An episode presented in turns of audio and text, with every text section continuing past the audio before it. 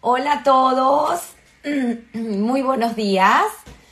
Bueno, otro domingo más de historias que contar. Nuevamente, siempre lo digo, feliz y agradecida de poder traerles estas historias tan bellas, tan interesantes, que nos conectan, que además, pues, unen a una comunidad en Caracas, Venezuela, o en Venezuela en toda su dimensión, y pues aprendemos.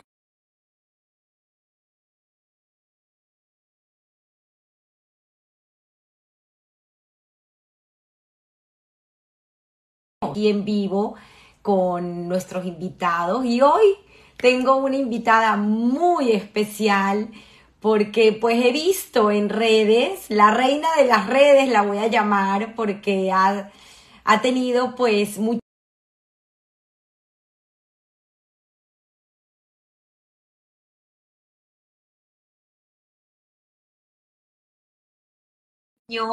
de admiración, de tantas cosas bonitas y creo que es como ella es. Es una persona pues bonita. Aquí está Perlita, lo único que tenemos que hacer es voltear la cámara. Eh, ya se conectó, aquí la tenemos, bella, preciosa. Buenos días, Tamara, buenos días a todos.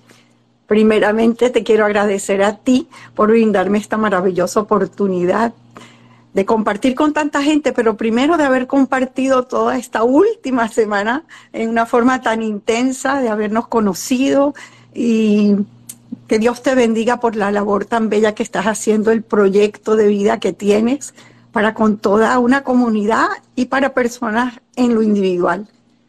Toda tuya. Amén, amén. Qué bonito lo que dices, porque es verdad esta semana que me toca de investigación previa, pues me une a cada uno de ustedes de una forma muy particular, porque me convierto en esa semana en parte de la familia. Y, es increíble ese viaje de, ir al pasado y de empezar a ver una transformación tan increíble en la persona, porque ustedes mismos hacen unos descubrimientos grandiosos. Entonces, esta magia, como llamo yo, es divina y además creo que lo importante de hacer este programa, como siempre lo digo, es pues, eh, eh, además de contar una historia y dejar un legado familiar, pues obviamente también las personas que nos escuchan y que escuchan tu historia hoy, todos esos aprendizajes que se pueden llevar, porque es grandioso. Y como siempre lo digo, todos tenemos una historia que contar y pues tú tienes miles de historias que contar hoy.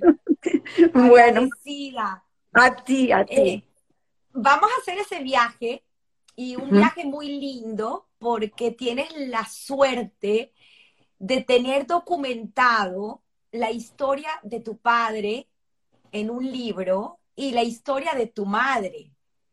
Cada uno en circunstancias distintas, pero pues tienes esos libros donde hiciste una relectura de ellos para, pues obviamente, poder traer historias que se hayan de, derivadas de, esas, de ese, ese documento, ¿no?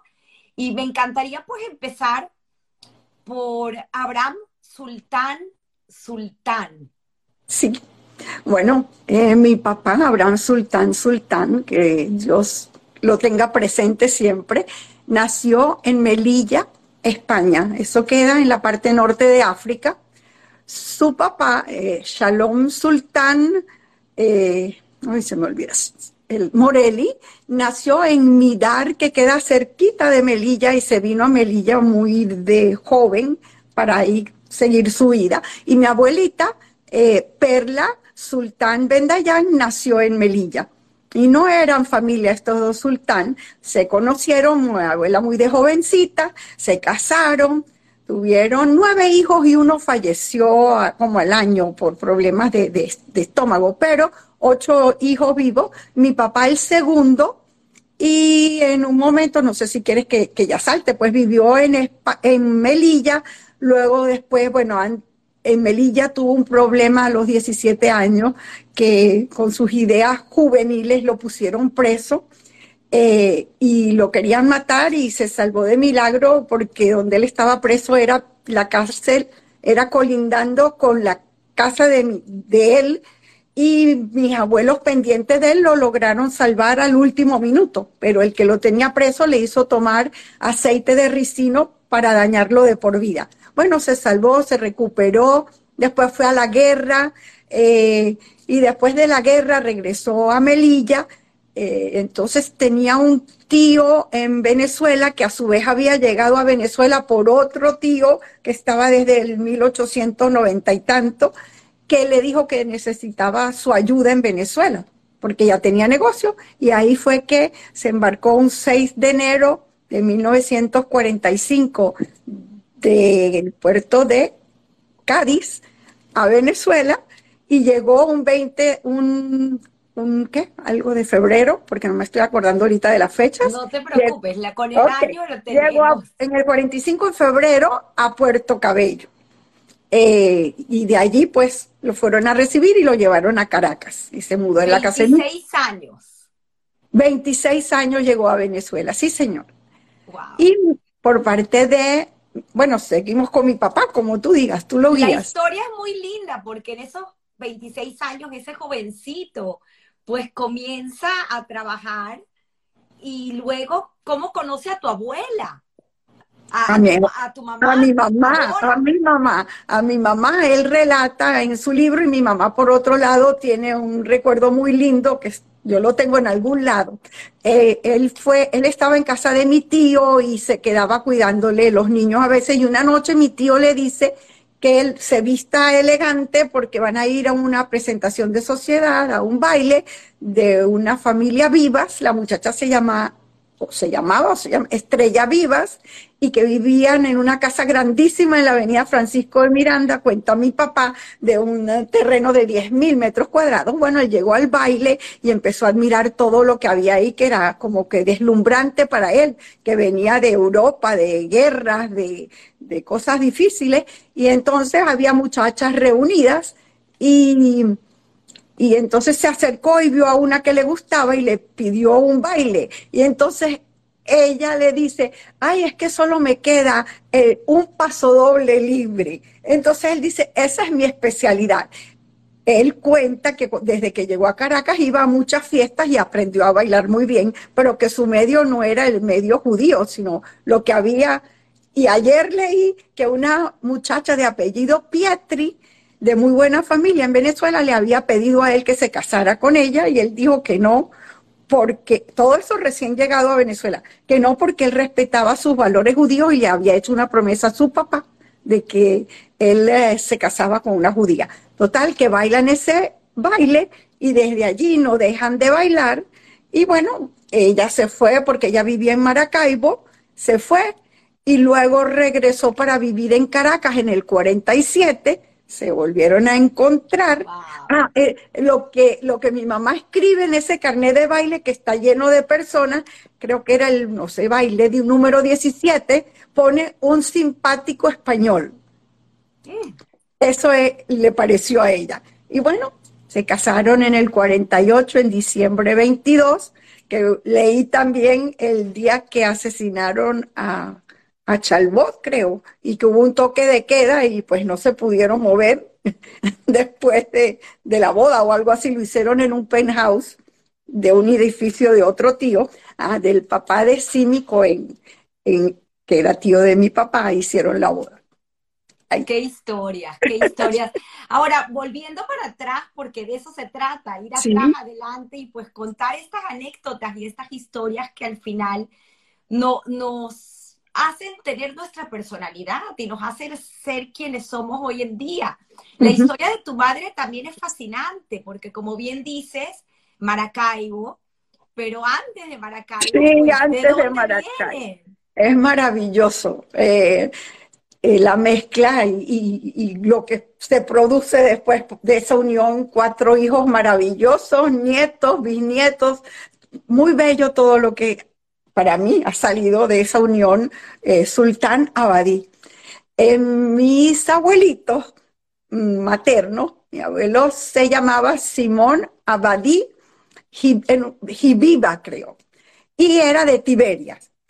Mi abuelita, Hanna Abbo Toledano, de Sfad, que en aquella época era Palestina, porque no existía el Estado de Israel.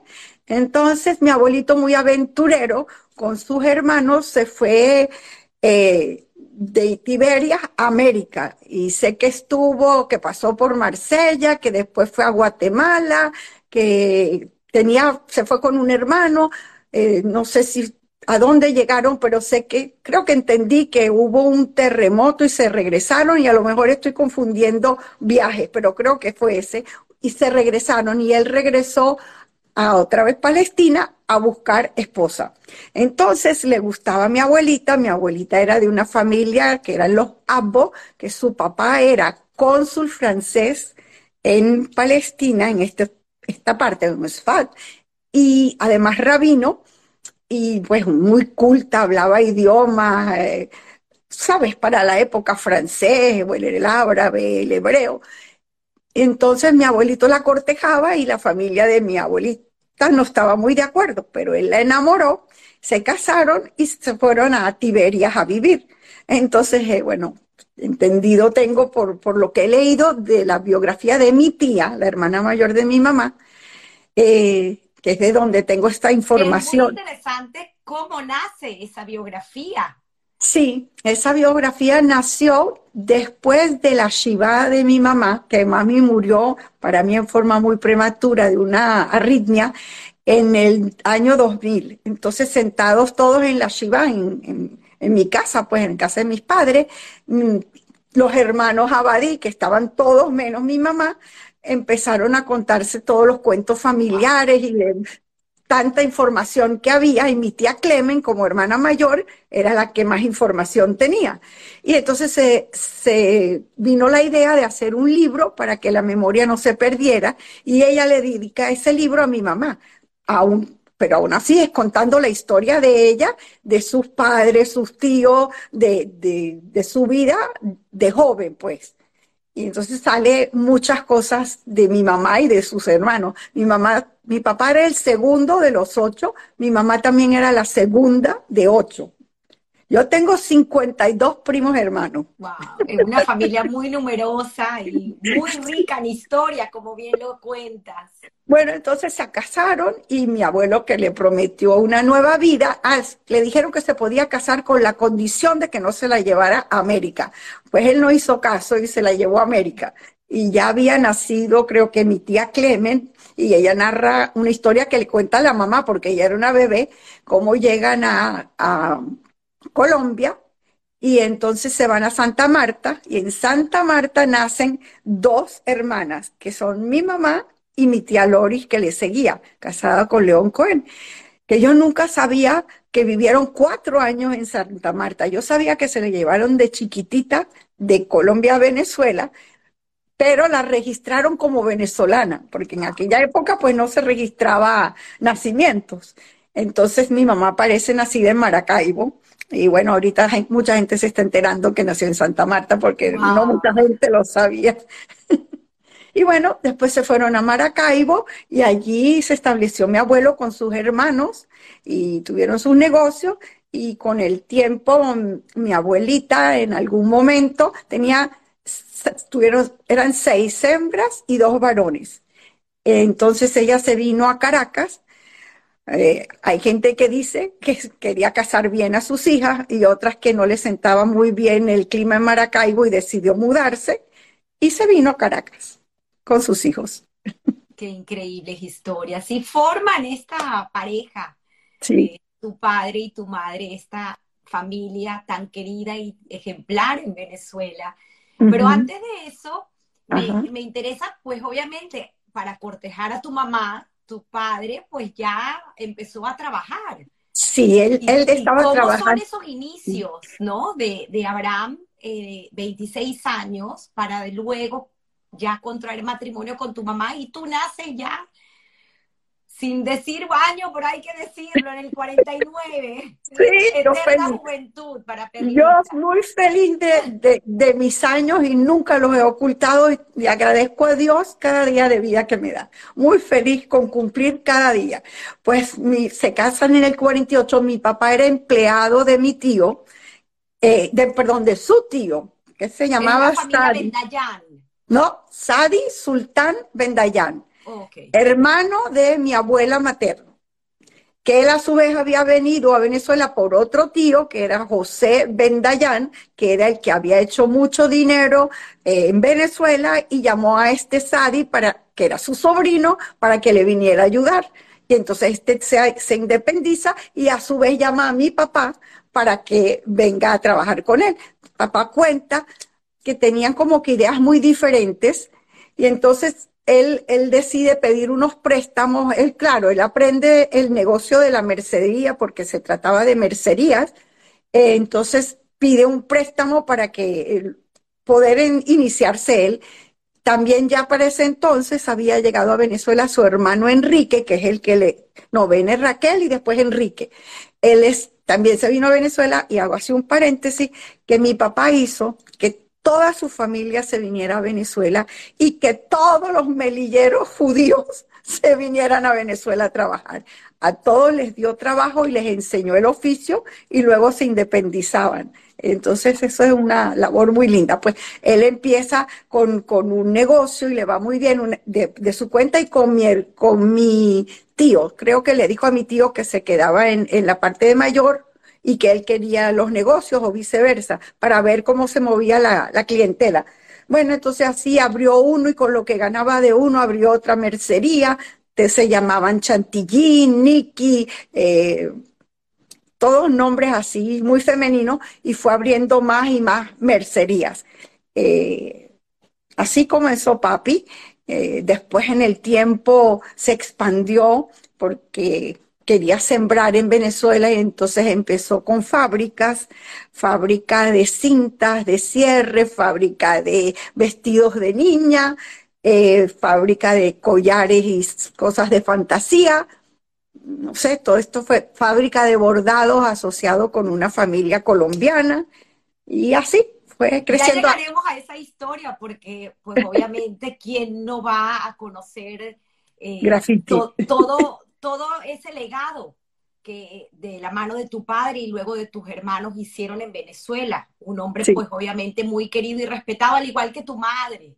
Así eh, es. muy unidos. Pero ese, ese nacimiento de Perlita, nace Perlita en este hogar y luego muy seguido nace tu hermana Ani. Así es, 20 meses nos llevamos. Me acuerdo que sé que, que yo nací en el edificio Sadi, que era donde mi papá se casó y tenía un apartamento ahí. Y después nos mudamos a otro edificio que se llama Mieta, en la avenida principal de los Mercedes, y ahí ya yo empiezo a tener como que algunos recuerdos, y no tenía más de tres años por ahí. Y de ahí nos mudamos a una casa en las Mercedes, que se llamaba mm, San Antonio, San Antonio aquí. Eh, y ahí yo tenía cuatro años porque nació mi hermano Carlos y también tengo recuerdos allí. Pero bueno, nace Perlita y según mis padres, pues era una alegría muy grande porque el primo que me antecedía era Momi Sultán, que era mucho mayor que yo y era un varón. Y después de mí, venía a los dos meses una prima hermana mía, Luisa Morelli, del lado de mi papá. Pero entonces yo, claro, era la primera que me llamaba Perla como mi abuela. Y eh, no sé, una felicidad muy grande para toda la familia, eh, mucho aprendizaje para todos. Mi papá siempre orgulloso, no sé, y su mamá también, de todos sus hijos, pero claro, como yo era la primera, pues estaba cargado de, muchas responsabilidades, pero también mucha admiración y aceptación. aquí una de las fotos que me enviaste. aquí están los cuatro. Sí, yo, sí, Perla, Ani, Carlos y Simón.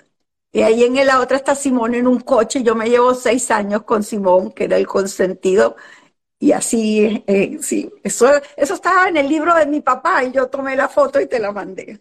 Qué belleza, qué belleza. Ahorita muy interesante la forma como los educaron, porque claro, hay una diferencia entre cómo se educaba en ese momento o en la familia a los hombres y cómo se educaba a las mujeres.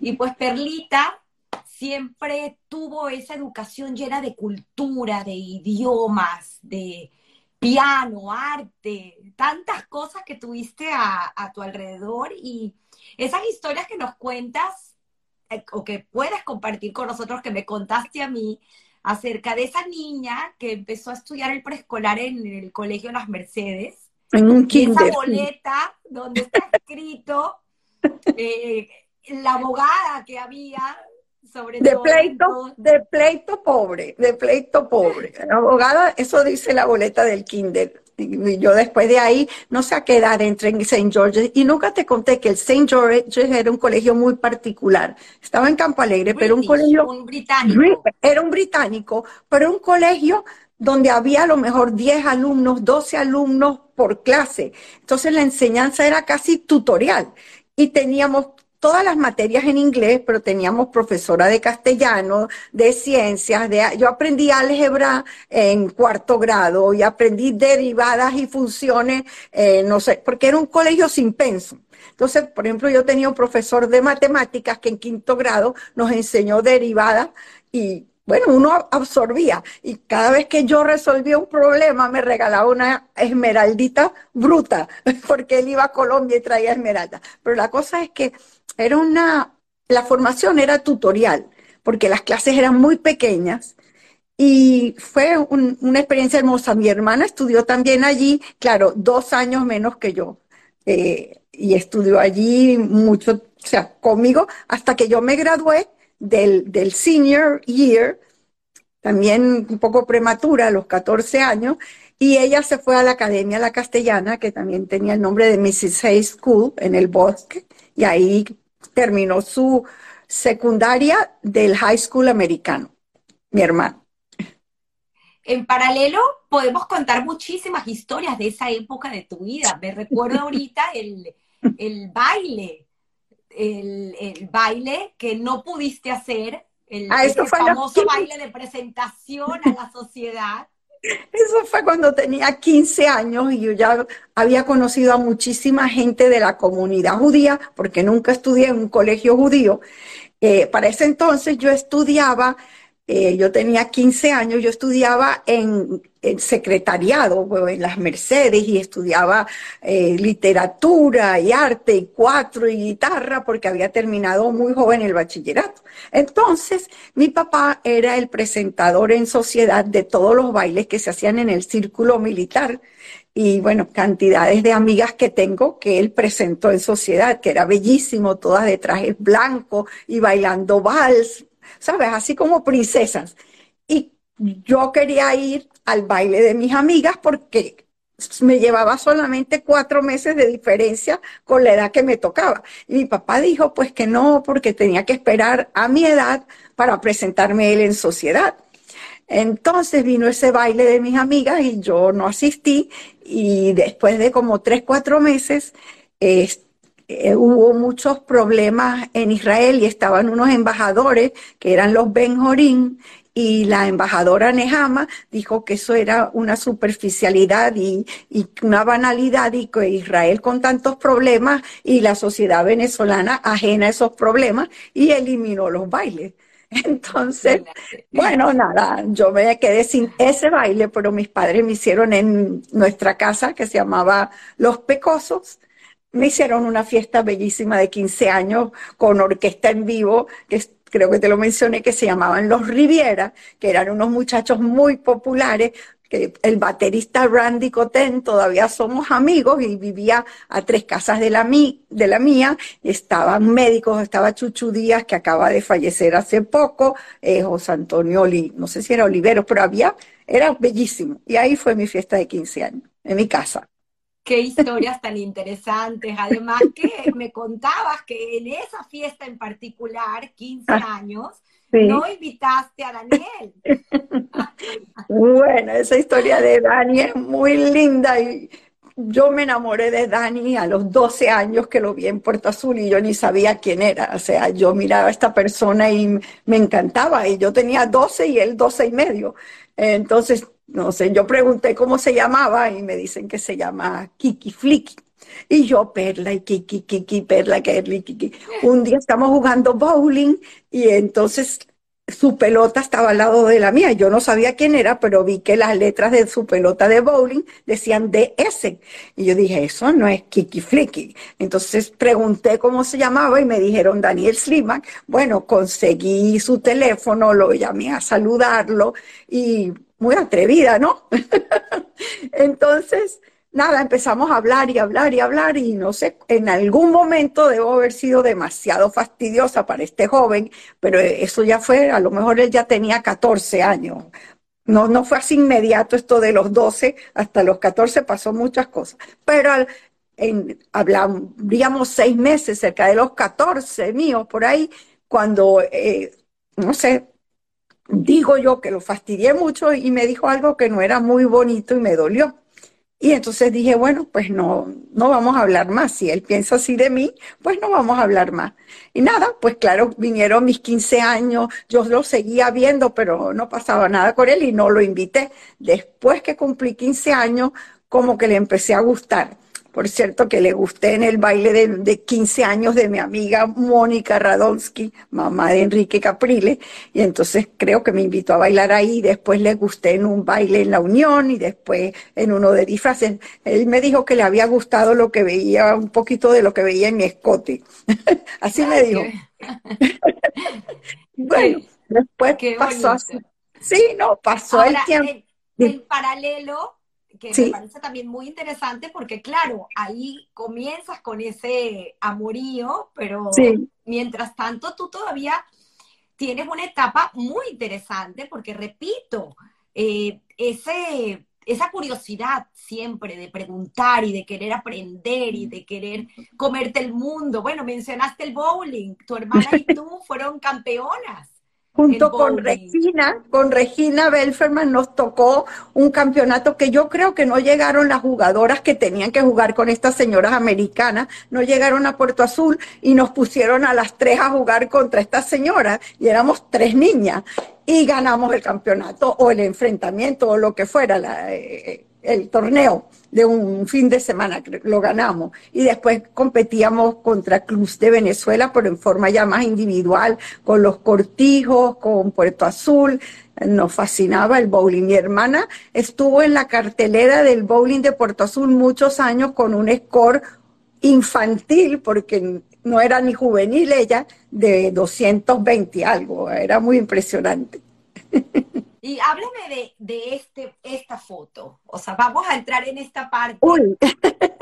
En esta parte que, repito, es, fue corta. Fueron, creo que tres años que estuviste en Creole como secretaria.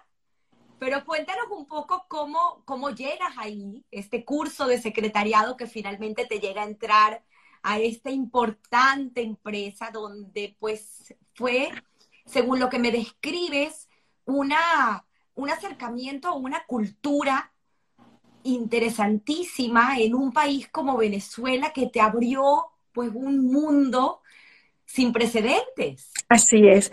Bueno, yo había estudiado secretariado normal en una academia en las Mercedes. Como terminé el secretariado como a los 16 y algo, la dueña de la academia me dio, me dijo que vaya a aplicar a la Shell y cuando yo llegué a la Shell hice mi aplicación, me dijeron que estaba demasiado joven, que no me podían aceptar, que estudiara algo más para luego presentarme. Entonces, frente de mi casa en Altamira había una escuela del Opus Dei en una quinta que se llamaba Etame y ellos ofrecían cursos de todo. Y ahí había un curso de secretariado ejecutivo que duraba creo que 18 meses, un poco más, y había un curso de decoración, diseño y decoración. Entonces yo en las mañanas estudiaba secretariado ejecutivo y en las tardes estudiaba diseño y decoración. Cuando ya se estaba terminando el curso, después de un año y tanto, ya para cumplir 18, Lucía Cabral, que era la directora de TAME, me dijo que ella tenía gente muy querida, que estaba el doctor Carlos Lander Márquez, que ella le iba a hablar de mí y él lo que le contestó fue que yo llenara una aplicación como cualquiera y si yo rendía, eh, si yo, sí, si yo rendía con lo, con lo que necesitaban, si yo cumplía los requisitos, no rendía, pues que ya se vería. Bueno, entonces apliqué a la Creol antes de cumplir los 18 años y me aceptaron. Entonces me metieron en un departamento en el tercer piso de contabilidad, donde yo formaba parte de un pool de secretarias, yo trabajaba, y de otras personas, yo trabajaba en, un área que tenía como 10 escritorios, 15 escritorios. Pero como yo hablaba los idiomas, me utilizaban para cumplir vacantes cuando las secretarias de los gerentes, de los subgerentes y gerentes del departamento se iban de vacaciones.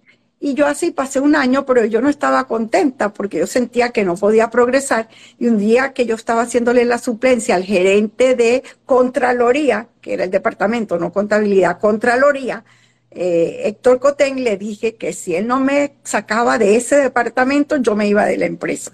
Y me pasó para el departamento que se llamaba Servicios Generales. Allí eso estaba en otro sitio peor, era el sótano. Pero la exposición, no, era bellísima porque las secretarias de ese sótano hacían suplencia en los 10 pisos de recepción donde todos los empleados te ven cuando estás en la recepción del piso y hacían suplencia en la dirección de la Creol, que era en el piso 10 donde estaban todos los directores, el vicepresidente y el presidente. Ah, entonces a mí ya se me abrieron los ojos y dije, here we go. Y bueno, me empezaron a, pedir que fuera a hacer una suplencia aquí, una suplencia allá. Bueno, en un momento me dijeron que tenía que hacer una suplencia, así como que ya, sin avisarme, en la vicepresidencia de la Creol, que ese edificio tenía mil personas, pero la Creol en Venezuela, yo no me sé la cifra de los empleados en todo, en todos los pozos petroleros y las oficinas en el campo. Esto era solamente la dirección de la capital. Bueno, entonces que yo estuviera al año y medio, aunque sea una suplencia de cuatro meses en la vicepresidencia, bueno, yo me sentía feliz. El señor era encantador, era un señor americano, se llamaba Cornelius J. Griffin. Ay, como un abuelito, bello, lindo, o sea, y aprendí mucho. Y allí eh, iban a hacer el departamento de planificación como algo nuevo y me ofrecieron que si yo quería ser secretaria del nuevo gerente de planificación que se llamaba Ernesto Sugar. Y bueno, empezaron a venir personas a decirme, personas mujeres, no aceptes ese puesto, eso es un cascarrabia, se te va a salir una úlcera, te vas a enfermar. Ahí yo, bueno, ingenua, ahí ya yo tenía creo que 18. La portada me la sacaron cuando todavía estaba creo que de suplente y me veían en los pasillos y supieron que yo pintaba y que yo hacía una cosa porque había un señor en Contraloría que se llamaba Danilo, está en la revista el nombre, que él también pintaba. Y con esta excusa de que pintaba y yo pintaba, bueno, ahí me sacaron en la portada de la revista mensual que se llama Nosotros, de la Creol, que tenía, no sé, difusión mundial, pues era de, de la Creol, pero se iba a todas partes.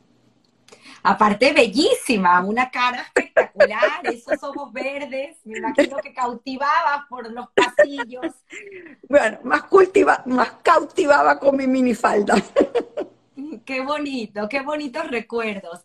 En este lapso, pues eh, también tienes eh, historias increíbles por todo, repito, este acercamiento a un mundo tan importante y tan interesante y siendo una secretaria, pero con, todo el crédito, porque bien, Como, como bien lo dices, pues eras una persona con una cultura, con idiomas y con, con muchas habilidades para haber podido llegar y escalar de la manera, o la escalera, lo llamaste tú en algún momento. Sí, me fui a, a los entré en agosto del 67, justo después del terremoto de julio, entré y no había cumplido los 18 y me fui en marzo del 70, pero fui así como que todavía estaba pegada de ese cordón umbilical.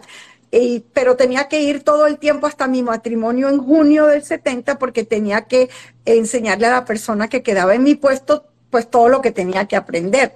Pero luego cuando me fui a vivir a Estados Unidos, cada momento que yo venía a Venezuela, un día iba a la Creol a pasar el día con, mi familia de Creol. Era bellísimo, una familia bellísima. Qué bonitas historias. Como bien lo dices, te casas y vas con Daniel a Houston. Sí.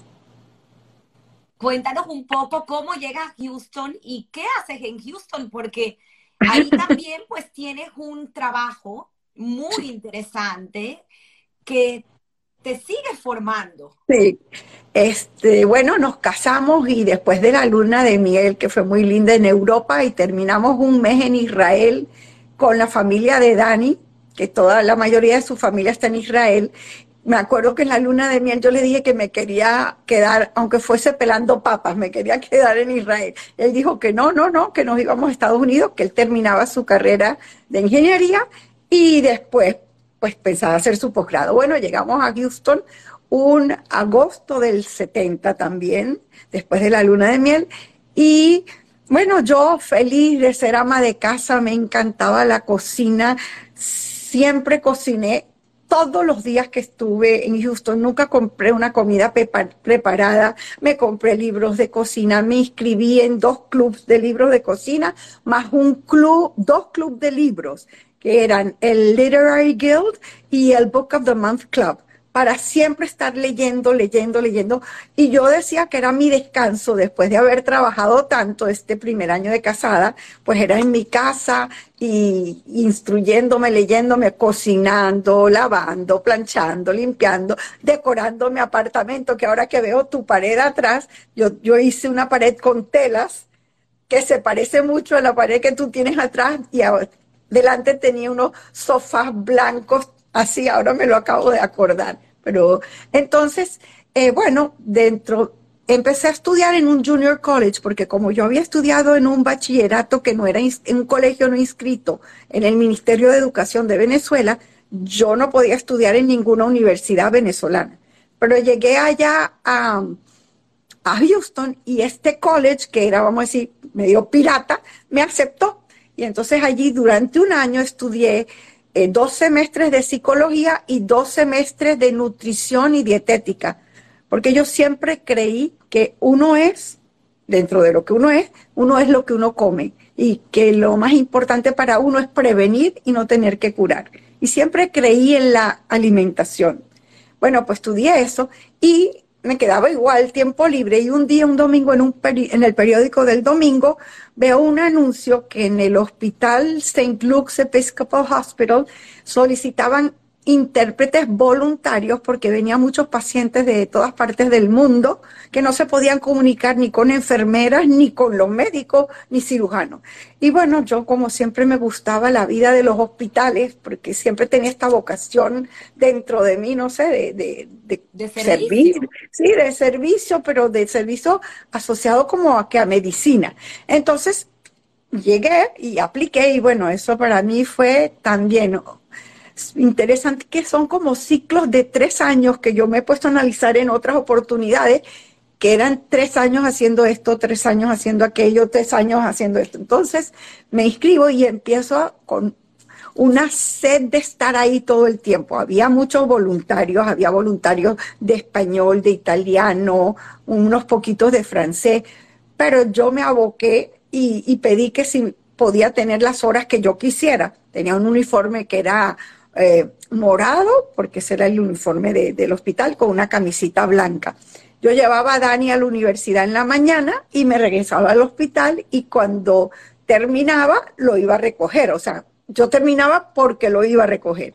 Bueno, y así fue pasando el tiempo, fue empezando a conocer tanta gente en situaciones difíciles en su vida, pero venían muchos venezolanos a operarse hacerse bypasses, operaciones de corazón abierto, fue el boom de la cirugía cardiovascular, gente, sobre todo italianos, mexicanos y venezolanos, lo más que venía. Y yo con todos entablaba una relación, porque, porque se pasaban 15 días por lo menos en el hospital y yo tenía acceso a todo y les traducía a las enfermeras, a los médicos. Me acuerdo que me llamaban de terapia intensiva y de recuperación, ¿sabes? Donde hay pacientes en estado de gravedad enorme y yo estaba al lado de ellos traduciendo porque las enfermeras no se podían comunicar con ellos. Entonces, esa etapa me... Yo siempre dije que yo quería ser enfermera, pero como en Venezuela no estaba institucionalizada la carrera de enfermería, pues fue por eso que después estudié medicina, pero a mí lo que me gustaba era ser enfermera. Increíble, increíbles historias, Perlita, de verdad que es tan bonito escucharte. Tienes a tu primogénita. Nati. Ah. Natalie, sí, en Houston. En, Houston. Y también fue una etapa eh, muy interesante donde tienes unas historias que quisiera, por favor, que menciones, porque me encanta el hecho de sabes, es, complicado, o sea, hacer tantas cosas a la vez y luego todavía ser madre. Sé que tuviste un embarazo ectópico, luego finalmente nació Natalie, pero luego se complicó y tuviste una peritonitis, etcétera, y terminaste teniendo ayuda. Sí, que llega esterina. Sí, tú quieres que yo cuente. No, eso era una, anécdota. Eh, mi papá, en su afán de ayudarme, yo eh, trabajé en el hospital hasta 15 días antes de dar a luz, que el, partero me dijo, el, obstetra, al revés que todas las mujeres, en vez de ponerte a caminar, tú te tienes que acostar y levantarte de pierna. Bueno, nada, di a luz a Nati, fue un parto, bueno, yo digo difícil porque a lo yo nunca te conté que yo tengo un umbral muy alto al dolor, entonces nunca siento dolor y por supuesto no me creen cuando estoy en una situación de salud crítica. Entonces yo llegué al hospital y tenía, no sé, 8 centímetros de dilatada, pero la enfermera que me recibe no me cree. Cuando me examinan y me hacen el tacto, ya estoy para dar a luz y bueno, eran 8 centímetros. La cosa que iba a contar era que Nati tardó como desde las 3 de la mañana hasta las 8 en nacer porque venía con el cordón enrollado. Y, me hacía, no me pusieron anestesia, no me pusieron nada y me hacían pujar. Y era tanto el dolor que yo tenía que yo me golpeaba en las barras de la cama para que me doliera acá y no allá. Finalmente, en el momento de la expulsión, me, me, pusieron anestesia. Nati nació creo que a las 8 y 24 del 8 de mayo de 1973. Ay, una niña preciosa. Estaba mi mamá y mi suegra. Y vino mi papá después no, mi papá estaba también, mi papá, mi mamá y mi suegra. Mi suegro no vino porque cuando le dijeron que era hembra y no había Brits, creo que no vino ahí mismo. Pero mira, que vino mi hermana, mi cuñada, después vinieron mis hermanos, vinieron los suegros de mi hermana. Era así como que el acontecimiento del año que nació en Houston. Todo el mundo podía estar de paso por Houston y vino. Bueno, muy bonito, muy alegre. Después se fue mi mamá eh, a los tantos días de yo dar a luz y me empezaron unos dolores horribles, horribles, mientras le daba de lactar y yo decía, yo comí algo y me caía mal. Bueno, resultó que mi partero estaba con lechina y su socio estaba en New Orleans y nadie me atendía ni me creía de mis dolores. Hasta que yo, como cuatro o cinco días después, le dije a Daniel, aquí te dejo la niña, se la llevé a mi vecina de New York, que no tenía hijos y tenía como 45 años, y unas botellitas de teteros de soya, y, y se la dejé y me fui al hospital a internarme donde me conocían en emergencia. Y entonces había una nota que decía, aquí hay una loca, denle un Sprite, eso decía la enfermera que me atendió, denle un Sprite y la mandan a la casa. Bueno, resultó que sí tenía una enfermedad delicada y me operaron y, bueno, me salvé. Eh, no te menciono que teníamos amigos eh, que ya después no le podía dejar a Nati. Eh, mi mamá vino a cuidarme, pero no le podíamos dejar a Nati a mi vecina que no sabía nada. Teníamos unos amigos que él era oftalmólogo allá y se llamaba, o se llama porque están vivos, Ricardo Nieves y ella Silvia Silvia, no sé, él era Nieves Berti y ella Silvia, pues de Y tenía cuatro niños pequeños y eran nuestros amigos. Y le pedí que sí, por favor, como ella sí sabía cuidar niños, si le podía dar a Nati 15 días. Y ahora somos todavía súper amigas en Facebook, nos hemos reencontrado, nos chateamos, ella cada vez que ve una foto de Nati le da una ilusión, porque fue mamá de Nati 15 días. Increíble, increíble. Pero cuéntanos qué pasó con Esterina. Ay, ¿tú quieres esa historia? Bueno, entonces mi papá, como yo estaba recién operada y me, tenía muchos dolores, se le ocurrió a las enfermeras que me mandaron, no servían, no, eran buenas, eh, que, me mandaron o que contraté en Houston, entonces se le ocurrió que él tenía una medio prima soltera, que no se había casado nunca, que ella podía ser mi ayuda y leal si yo la, la guiaba y, y que me podía ayudar en, tantas cosas. Y vino Esterina a Houston, de, no sé si es de Puerto La Cruz o de Cumaná, que ella estaba, vino a Houston a cuidar a, a Nati.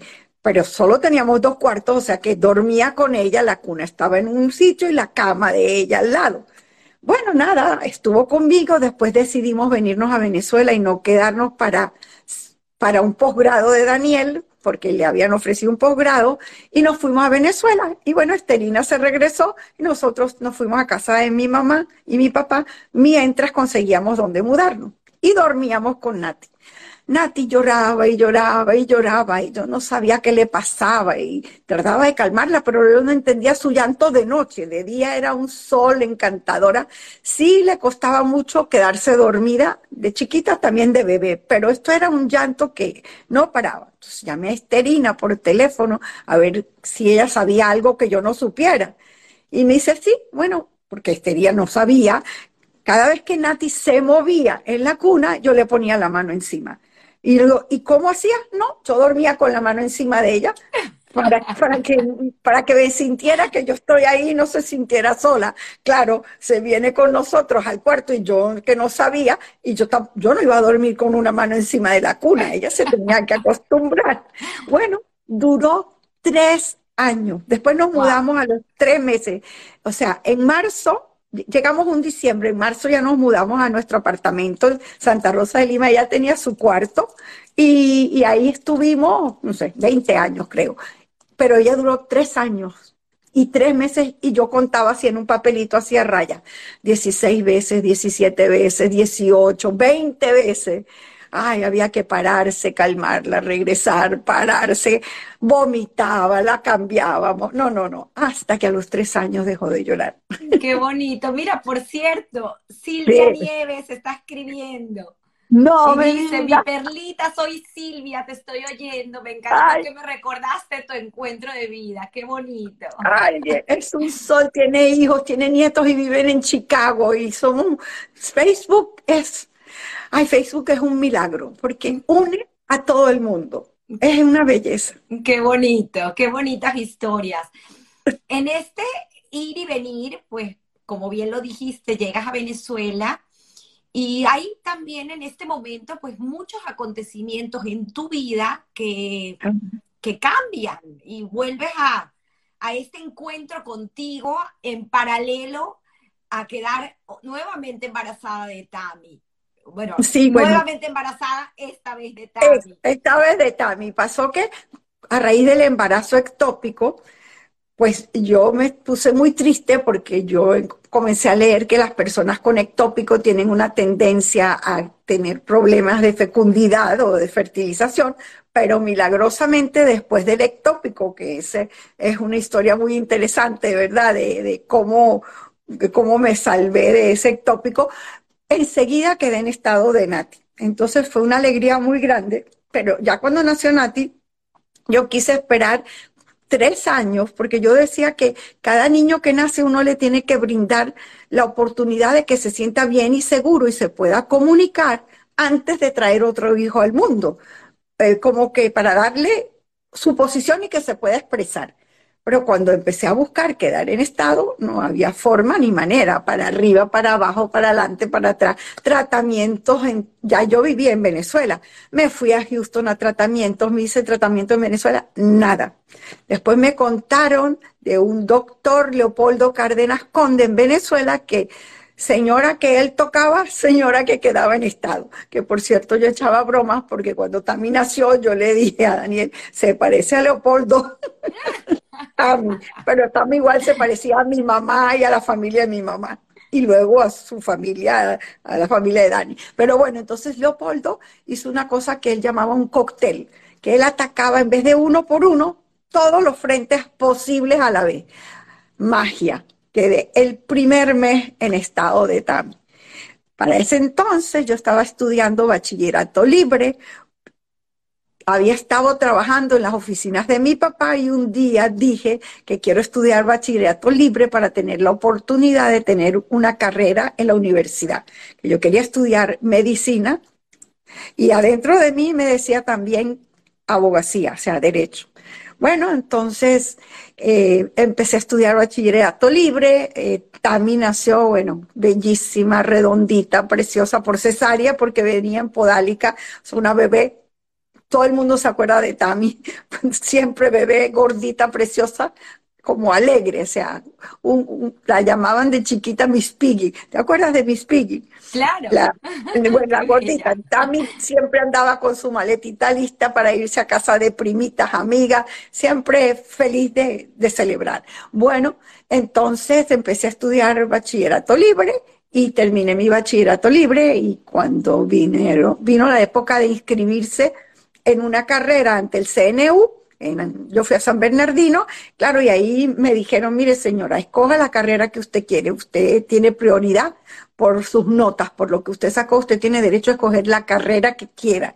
Y ahí me vino una duda, ¿no? Porque yo siempre quería medicina, pero dije, ay, si no es medicina, pues yo siempre decía que quería hacer derecho, pero que en Venezuela me parecía que el derecho era izquierdo, porque no era no era totalmente derecho. Y en la medicina, pues, era diferente. Y uno defendía al, ser humano desde su, el punto de vista físico y la abogacía defendía al ser humano desde el punto de vista de la sociedad, o sea, legal, de, su papel en sociedad. Entonces me parecía que se parecían las carreras. Nada, y dije medicina. Y ya entré en medicina, no sé qué año, 1970. 80 será, porque Tami tenía a lo mejor un año. Entré en el ciclo básico de Cebucán, donde entraban, era un filtro que duraba un año, entraban 2.000 alumnos cada año y solo podían salir 400. ¿Y te gradúas en el, 87? terminado todo, con rural y rotatorio. En la, la promoción. Francisco Fragachán, de la Universidad Central de Venezuela de médico cirujano. Muchos eh, conocidos de la comunidad médicos estudiaron contigo. Sí, y tu casa era muy divertida porque pues estos jóvenes estudiantes iban a casa de Perlita. Sí, eran 12 y 13 años menores que yo. Yo estudié con dos promociones. Yo empecé con una que, era la promoción Manuel Ortega, que se graduó un año antes que yo, pero yo tuve que retirar unas materias porque Tamita, visitando un día a mi papá, se quemó el pecho con agua hirviendo y yo sentí que yo no podía estar en clase y yo la tenía que atender y retiré unas materias que prelaban. Yo me quería retirar de la carrera del todo. Dije, no, esto no puede ser para mí, pero mis compañeros de Cebucán, porque acabábamos de empezar la, la la del Racetti, me dijo, no, no te retires, no te retires. Total es que tengo amigos queridísimos de la promoción de Manuel Ortega y amigos queridísimos de la promoción Fragachán. Historias increíbles. ¿Tienes unas anécdotas? Eh, eh, sé que tienes miles de historias, pero anécdotas muy increíbles que pasaron en, en esa escuela de medicina y una que me llamó muchísimo la atención y me encantaría que la compartas, porque es estos profesores que nos marcan, a veces para bien, a veces para mal. Ya sé por dónde vas.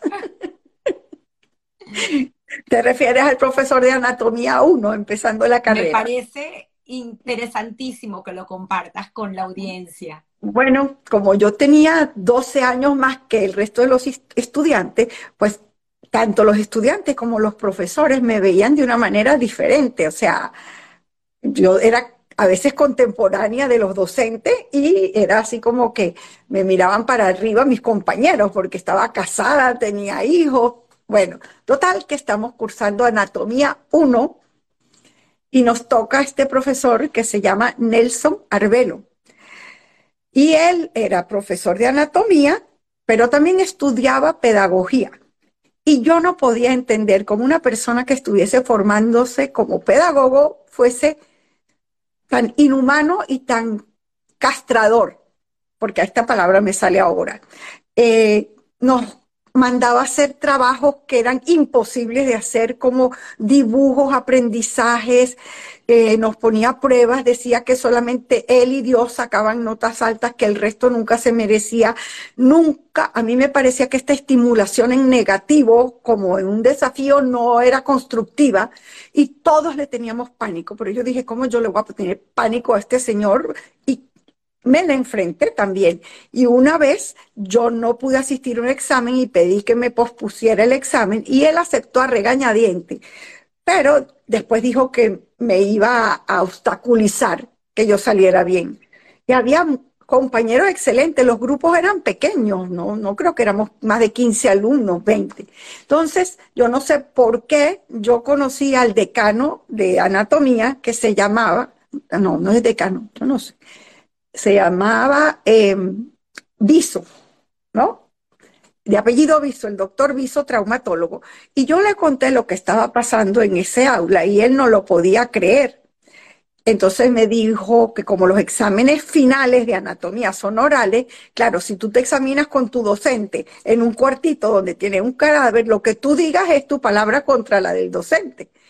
Entonces él dijo, yo voy a entrar a, a ver lo que está pasando en la sala de examen. Y bueno, llegó el día del examen final y, estaba ahí Nelson que me había dicho que, yo no pasaba la materia o que me iba a calificar muy por debajo de mis conocimientos. Bueno, yo claro que me puse a estudiar más todavía todo lo que me tenía que aprender de, de anatomía y el doctor Viso entró antes de mí para poder examinar a otros antes y uno después.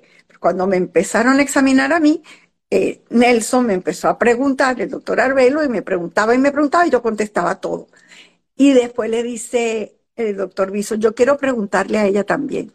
Y nos, creo que él se medio sorprendió porque entonces no sé si a las otras le preguntó o solo a mí. Me empezó a preguntar y todo yo lo contestaba. Delante mío, él le dice, bueno, para mí esta alumna tiene 19. Y él dice, él se quedó así, claro que no le dijo que él no pone 19, se mordió la lengua y, me pusieron la nota que me correspondía, que no sé si a los otros también se la pusieron, pero yo logré mi objetivo.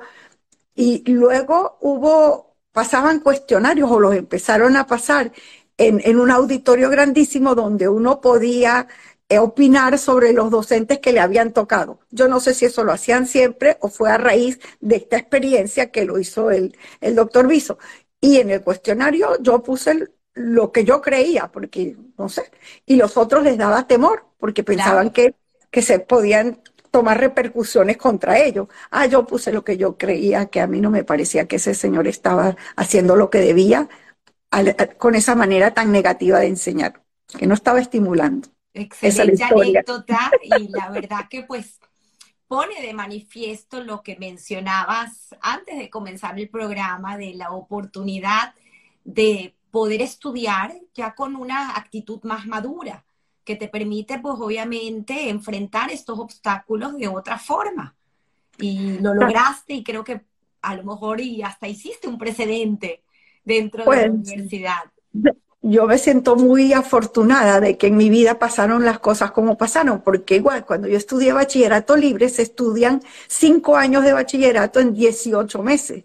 Entonces tienes que absorber y, y retener las cosas más importantes, pero ya yo lo veía desde el punto de vista de un adulto, no de un niño que tiene 12 años, que entra a lo mejor en primer año, con 12, 13 años en primer año. Yo entré en ese primer año con 27 o 28 y luego igual la carrera profesional, para mí todo era una maravilla, o sea, todas las materias básicas de cómo todo funciona perfecto y bien, era, era maravilloso en, en, ver lo, lo, grandiosa que es la vida y no sé, Dios, la creación, el universo, todo.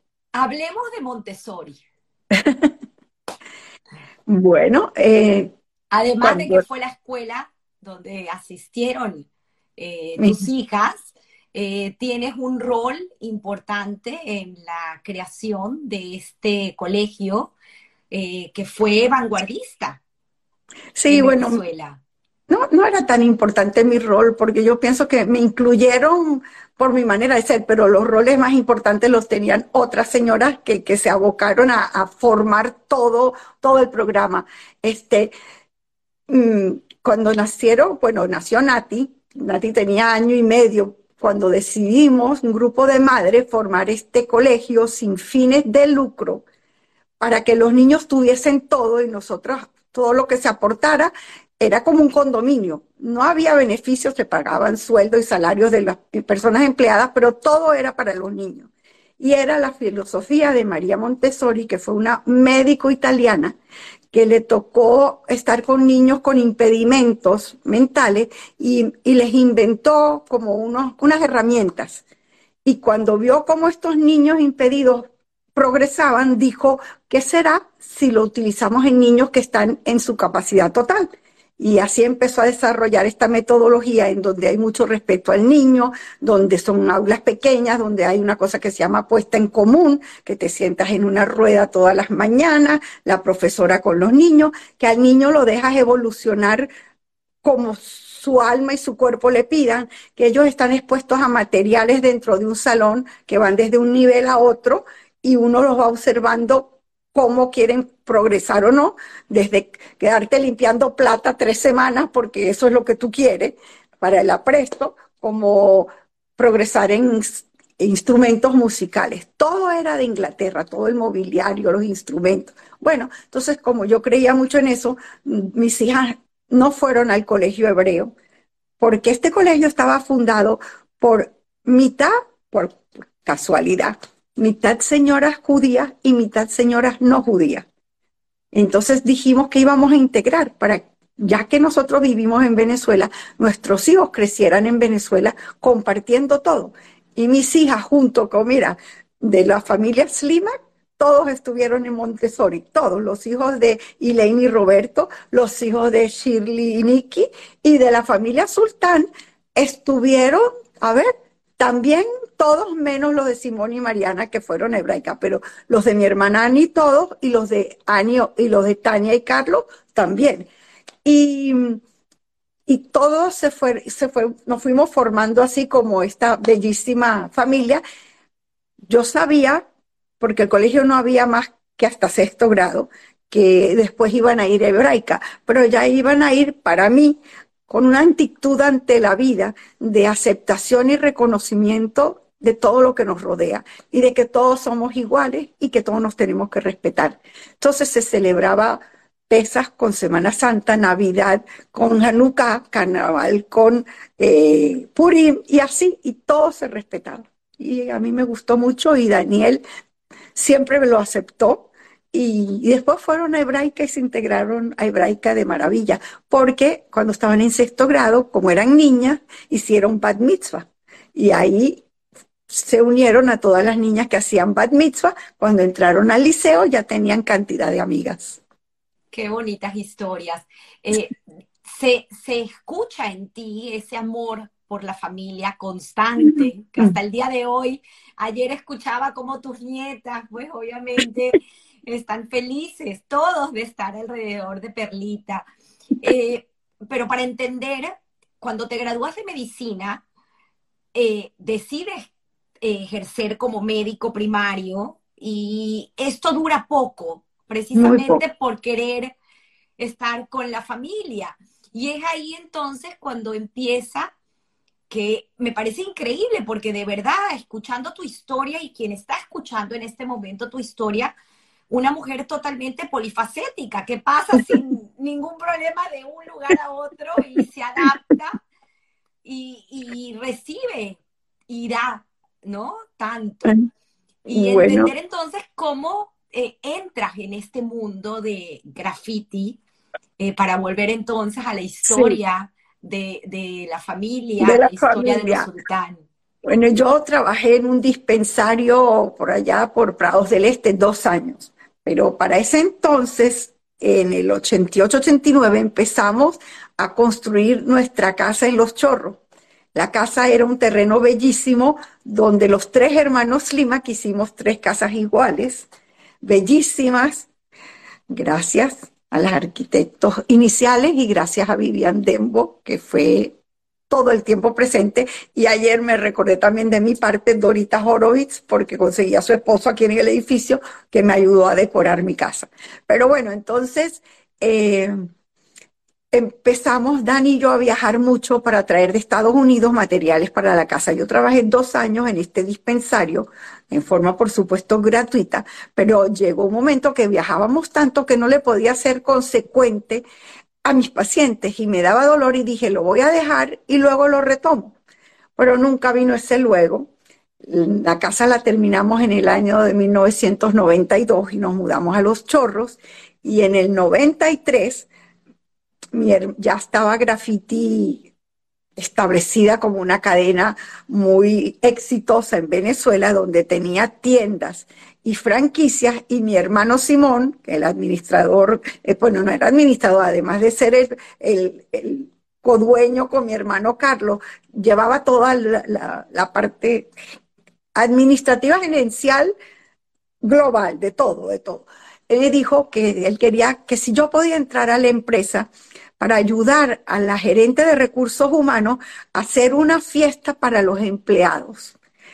Y en aquel, era en, no era Oripoto, no se llama el lugar, era, un sitio en Guatire y había un bowling, y no sé por qué nunca me viene el nombre de este, Mampote, me vino. el club Mampote, Conchale, no me quería salir este nombre, en Mampote. Y entonces en, ese, en esa fiesta, no sé, 3.000 empleados para celebrar sábado y domingo, pero de todo el país, o sea, de todo el país. Entonces, pues claro, ayudé a Beatriz Rangel, que sigue siendo mi amiga, está casada y vive en Houston, se volvió a casar con un francés y seguimos amigas, Beatriz Letelier. Entonces, hicimos esta fiesta que duró el fin de semana completo, todo organizado en eventos, rifas, comida, juegos, orquestas, de todo. Bueno, Después de eso, mi hermano me dijo que si me quedaba en la empresa, que, me metiera un poco en tesorería, eh, me, me, dijo que quería que yo le manejara lo, eh, la parte institucional, de relaciones institucionales, con todos los donativos que le pedían a Graffiti y eh, no tenían una persona que lo hiciera y él no quería seguir haciéndolo. Y yo lo asumí, después uniformar a toda la empresa del edificio que quedaba en la Trinidad. Bueno, y así me ponía tareas, tareas, tareas, y yo iba mediodía porque mediodía cuidaba de mi familia y de mis hijas. Y ya había terminado medicina y no estaba ejerciendo. Entonces, eh, vino otra fiesta, que creo que fue en el 93, no, en el 94. Y esta fue en, el, en un club en Río Chico, pero entonces aquí ya era el fin de semana. Todos los empleados, más los gerentes de todas las franquicias, hospedados en Río Chico, en, este lugar de, de, allá. Y ahí ya era algo más grande, eran como tres mil personas. Me recuerdo que estaba en, la orquesta, ahí te lo mencioné el otro día, que me iba a dar pena que ahora no me lo estoy acordando y se va a morir cuando lo oiga, porque lo he visto aquí en Miami. Bueno, a lo mejor aparece un... bueno. Ahorita aparece, ahorita aparece. Sí, ahorita aparece. Bueno, eh, este cantante, que por cierto casi que mi hija Natalie y Alex le compran la canción, la canción, la casa a este cantante aquí en Miami hace dos años. Bueno, total que fue otra, otra mega fiesta. Entonces lo que pasó fue que yo me quedé en la empresa y entonces eh, había muchos departamentos pues de compras, porque había la, la tienda graffiti tenía muchos departamentos. Y una vez se fue la compradora de calzado porque se iba a casar y quedó vacante el puesto, colocaron a dos personas y no sé, a mí no me gustaba mucho lo que ellos habían comprado, uno veía las muestras, le dije a mi hermano que bajara a ver qué era lo que iba a venir, a ver si él estaba de acuerdo. Perlita, aquí la audiencia nos ayuda, Roberto Antonio. Sí, ¿quién me lo dijo? ¿Quién me lo dijo? ¿Ah?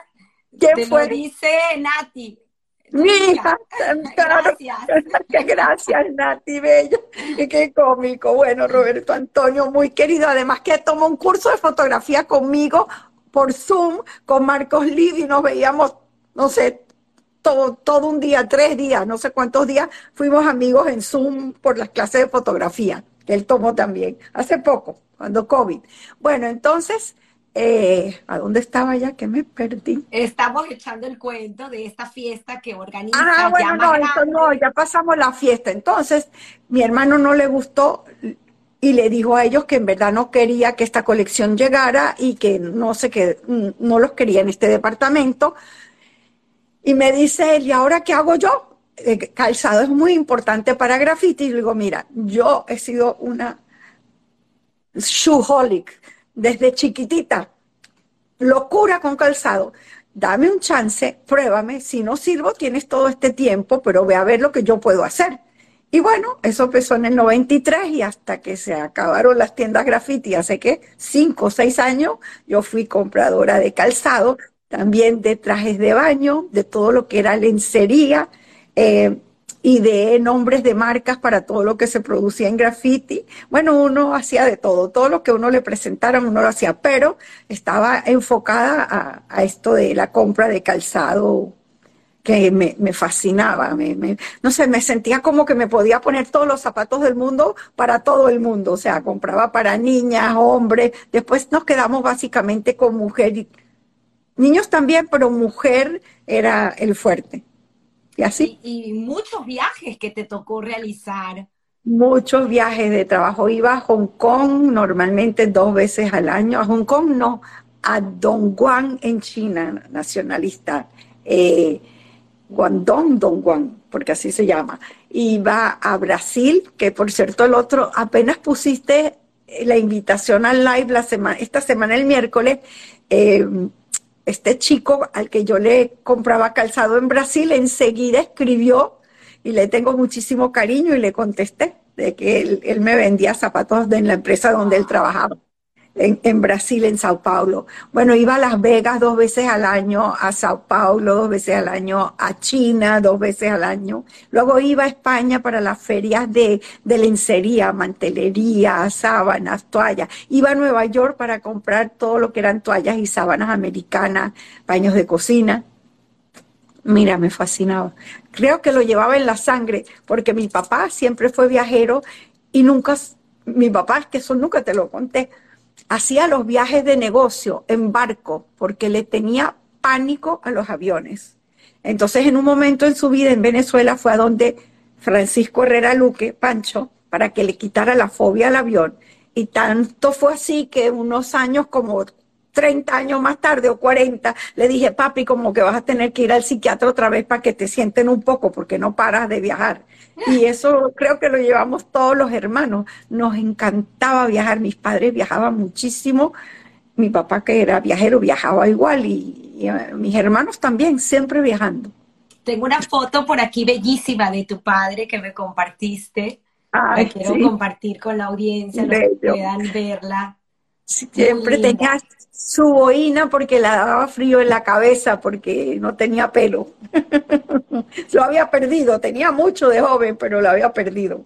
Y también voy a compartir, por supuesto, una de tu madre, bellísima también, y una mujer también muy querida por tantos y con un legado grandioso para nuestra querida comunidad y para toda Venezuela.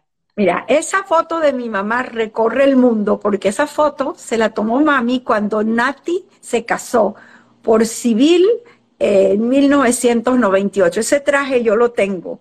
Después ella lo volvió a usar otra vez, pero esa foto fue la que imprimimos N veces, 100 veces, y la, la, mandamos a toda la familia, a todos los amigos, siempre la publico en Facebook. Todos los nietos tenemos hijos y nietos y familia, porque mi mamá era tan querida por tanta gente, sobre todo que la adoraban la familia de mi papá. Ellas decían que mi mamá era un ángel para ellas, siempre los cuidaba, los protegía. Iba de viaje y le traía regalos a todos, prenditas, recuerdos a toda la familia de mi papá, a todas hijos, nietos, de todo. Entonces esa foto la tiene todo el mundo, es una imagen muy linda de mi mamá. Qué emoción, qué emoción hablar de ellos de esa forma y recordarlos porque los llevamos dentro y eso es parte, es parte de nosotros. Ellos no, no se van, no se van. No, están presentes todo el tiempo. Bueno, por fin no desciframos esta lucecita que está ahí. Eso chiste No sabemos, hay alguien que nos acompaña. Ahí está, no, no, sabemos de dónde viene, pero no se marcha. Nos pasan unos corazoncitos rojos por encima de los likes de la gente. Le pasan por encima. Qué bonito, Perla. Esa manera de ver la vida tuya es tan extraordinaria. Creo que tenemos muchos, tanto que aprender de ti. Y creo que en alguna oportunidad te lo dije eh, por Facebook, eh, compartes unas fotos maravillosas. ya Marcos, cuando estuvo con nosotros en Historias que Contar, pues eh, nos habló de Perlita porque comentó acerca de esta alumna que llegó a su clase y que le dijo, yo quiero tomar fotos pero con celular. Una particularidad donde tus fotos son espectacularmente bellas, pero recuerdo que en ese momento te dije y te comenté que todo lo que capta tu lente es tan bello que al final es lo que reflejas tú. O la forma como tú ves la vida en ese lente, esa belleza, es la belleza que tienes por dentro. Ay, qué linda. Nos tienes que empapar de tanta belleza. De verdad, tenía que hacer este comentario porque. Ay, qué linda. Yo te voy a escucharte. Es tan bonito, pues, ver la forma como ves la vida. Y a pesar de las cosas que no son tan lindas que también nos suceden y que son parte de nuestra historia. Así es. Bueno, con la fotografía. Dime, dime, dime. ¿Cómo es para. Ahorita llegaremos otra vez a la fotografía, pero ¿Cómo no? hacer este, e, e, este inciso para remontarnos otra vez a tu historia y cronológicamente, como la estamos llevando, pues entender un poco eh, estos cambios que a veces pasan, que son inesperados y que nos hacen reinventarnos. Y tú tuviste que reinventarte nuevamente en el 2005. Sí. Y es cuando el bridge entra pues a formar una parte importante en tu vida. Sí, mira, todo es como que uno se va preparando sin saber que se está preparando, cuando uno está abierto a, las posibilidades que se brindan. Y yo digo, hoy en día en mi, en mi madurez será que uno, uno si está entregado a, querer hacer cosas buenas, uno debe escuchar. Empezó en el 95, que yo te conté que ya tenía unos años una señora hablándome y hablándome que tengo que aprender bridge, la señora Annie Volkovich eh, en Venezuela, que tengo que aprender bridge, que yo voy a ser buena y yo que no, que no, que no, que no me gustan las cartas. Por fin empiezo un enero a estudiar bridge en su casa con otras compañeras y me empieza a llamar la atención, pero no tenía ningún fundamento. Llegó el día que ella me dice, perdón, que ya estamos preparados, yo por lo menos, a ir a jugar al club.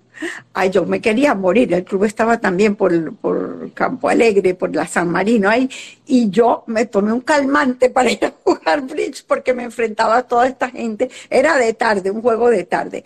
Pregúntame con quién jugué que yo no me acuerdo.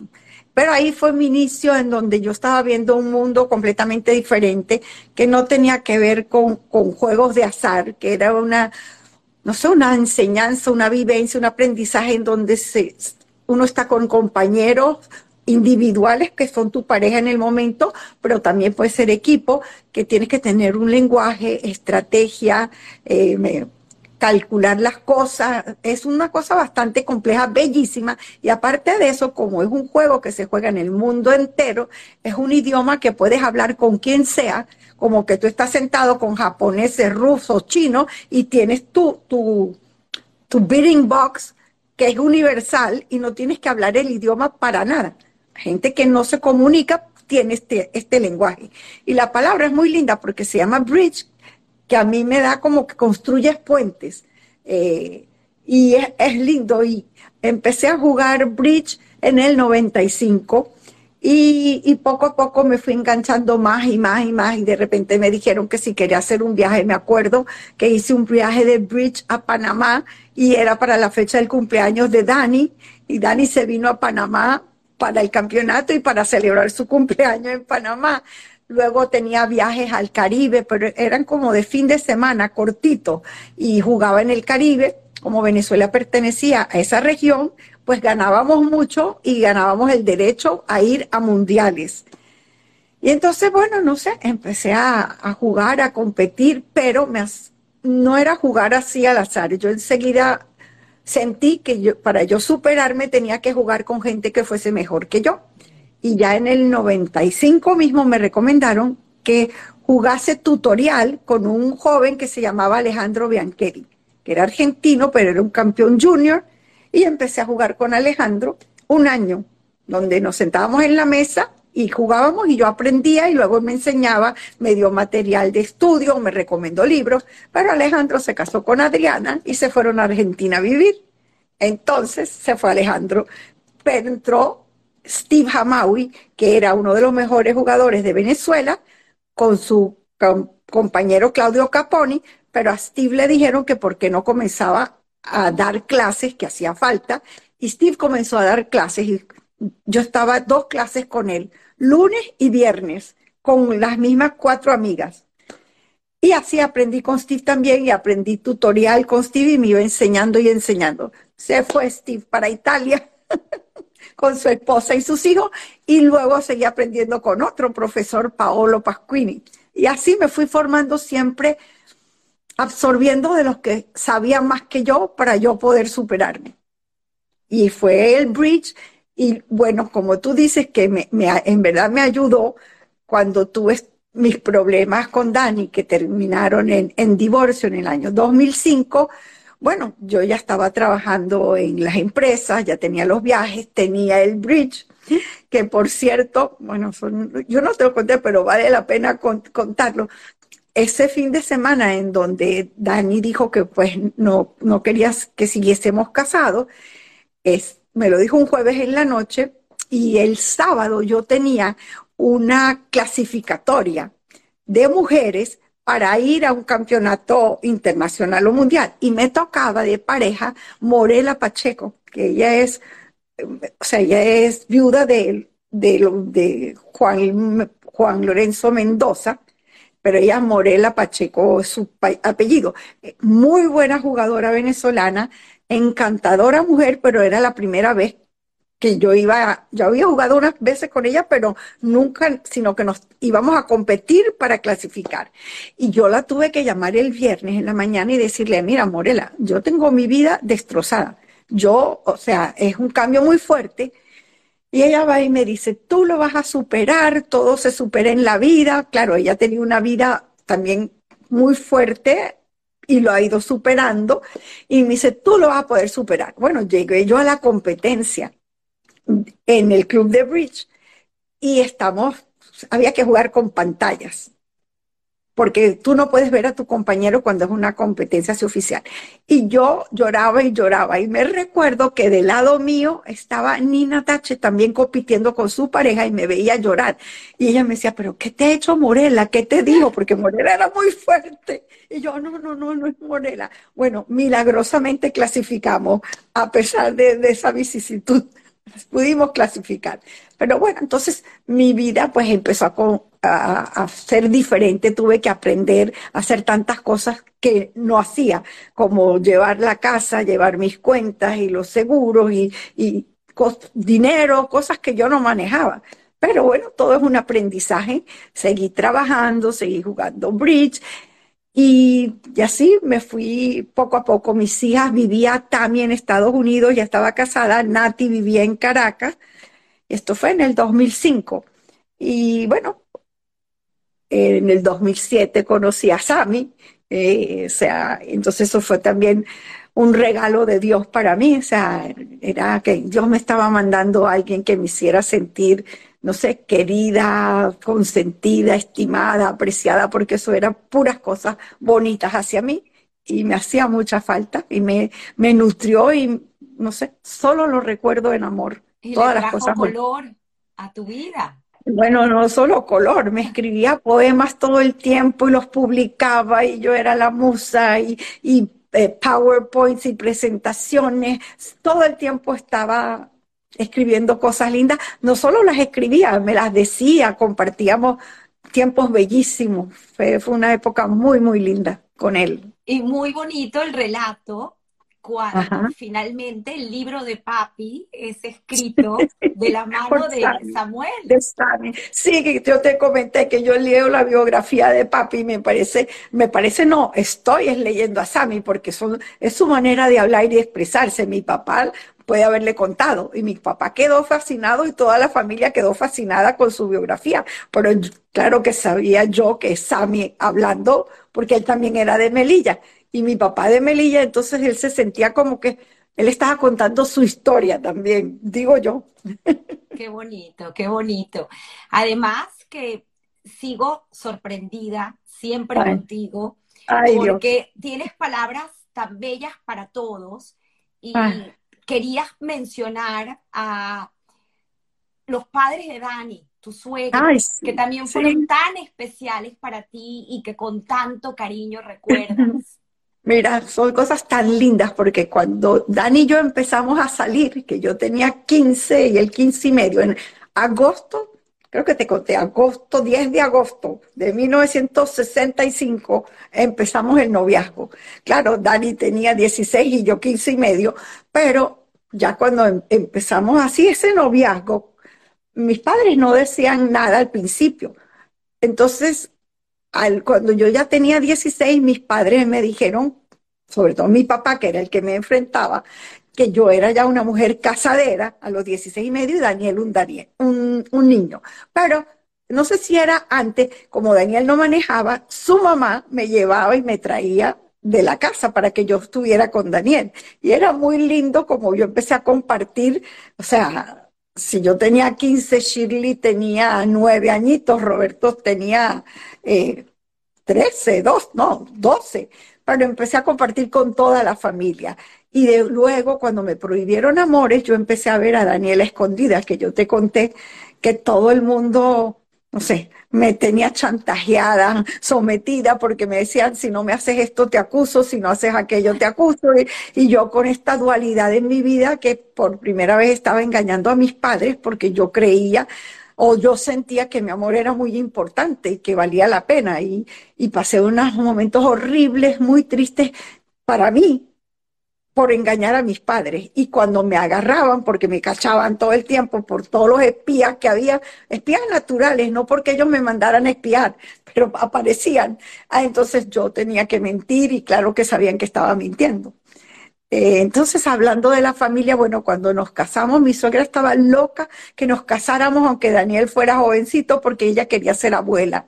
Ella, ¿sabes? Le encantaba la vida, siempre cantaba, siempre estaba alegre. Me acuerdo que en nuestro civil, yo a los 18, que yo ya yo tenía 20, era mayor de edad, pero Daniel no había cumplido el 8 de junio, creo que, o el 10 que fue nuestro civil, no había cumplido 21, los cumplía el 16 de junio. Su papá tuvo que firmar por él para autorizarlo a casarse. Bueno, mis suegros bellos, mi, mi los dos, personas muy especiales. Adam, más callado, más taciturno, pero lleno de sentimiento, leía muchísimo, era muy introspectivo, o sea, muy, muy callado. Y siempre estaba leyendo, meditando, pero yo me comunicaba con él y teníamos un lenguaje muy bonito. Y mi suegra, pues al revés, alegre, bailadora, elegantísima, bellísima. Eh, todo muy lindo, la verdad. Qué bonito. Tuve la oportunidad de ver, porque lo compartiste conmigo, un homenaje que te hicieron en el 2019 a tus 70. Sí. Y tienes una foto también hermosa, que no sé si la tienes por ahí cerca. Mira, mira, se quedó aquí porque era parte del crecimiento del teléfono. A ver, ¿se ve? Miren qué belleza. 80 personas de la familia. Sí, Familia Slimak Sultán.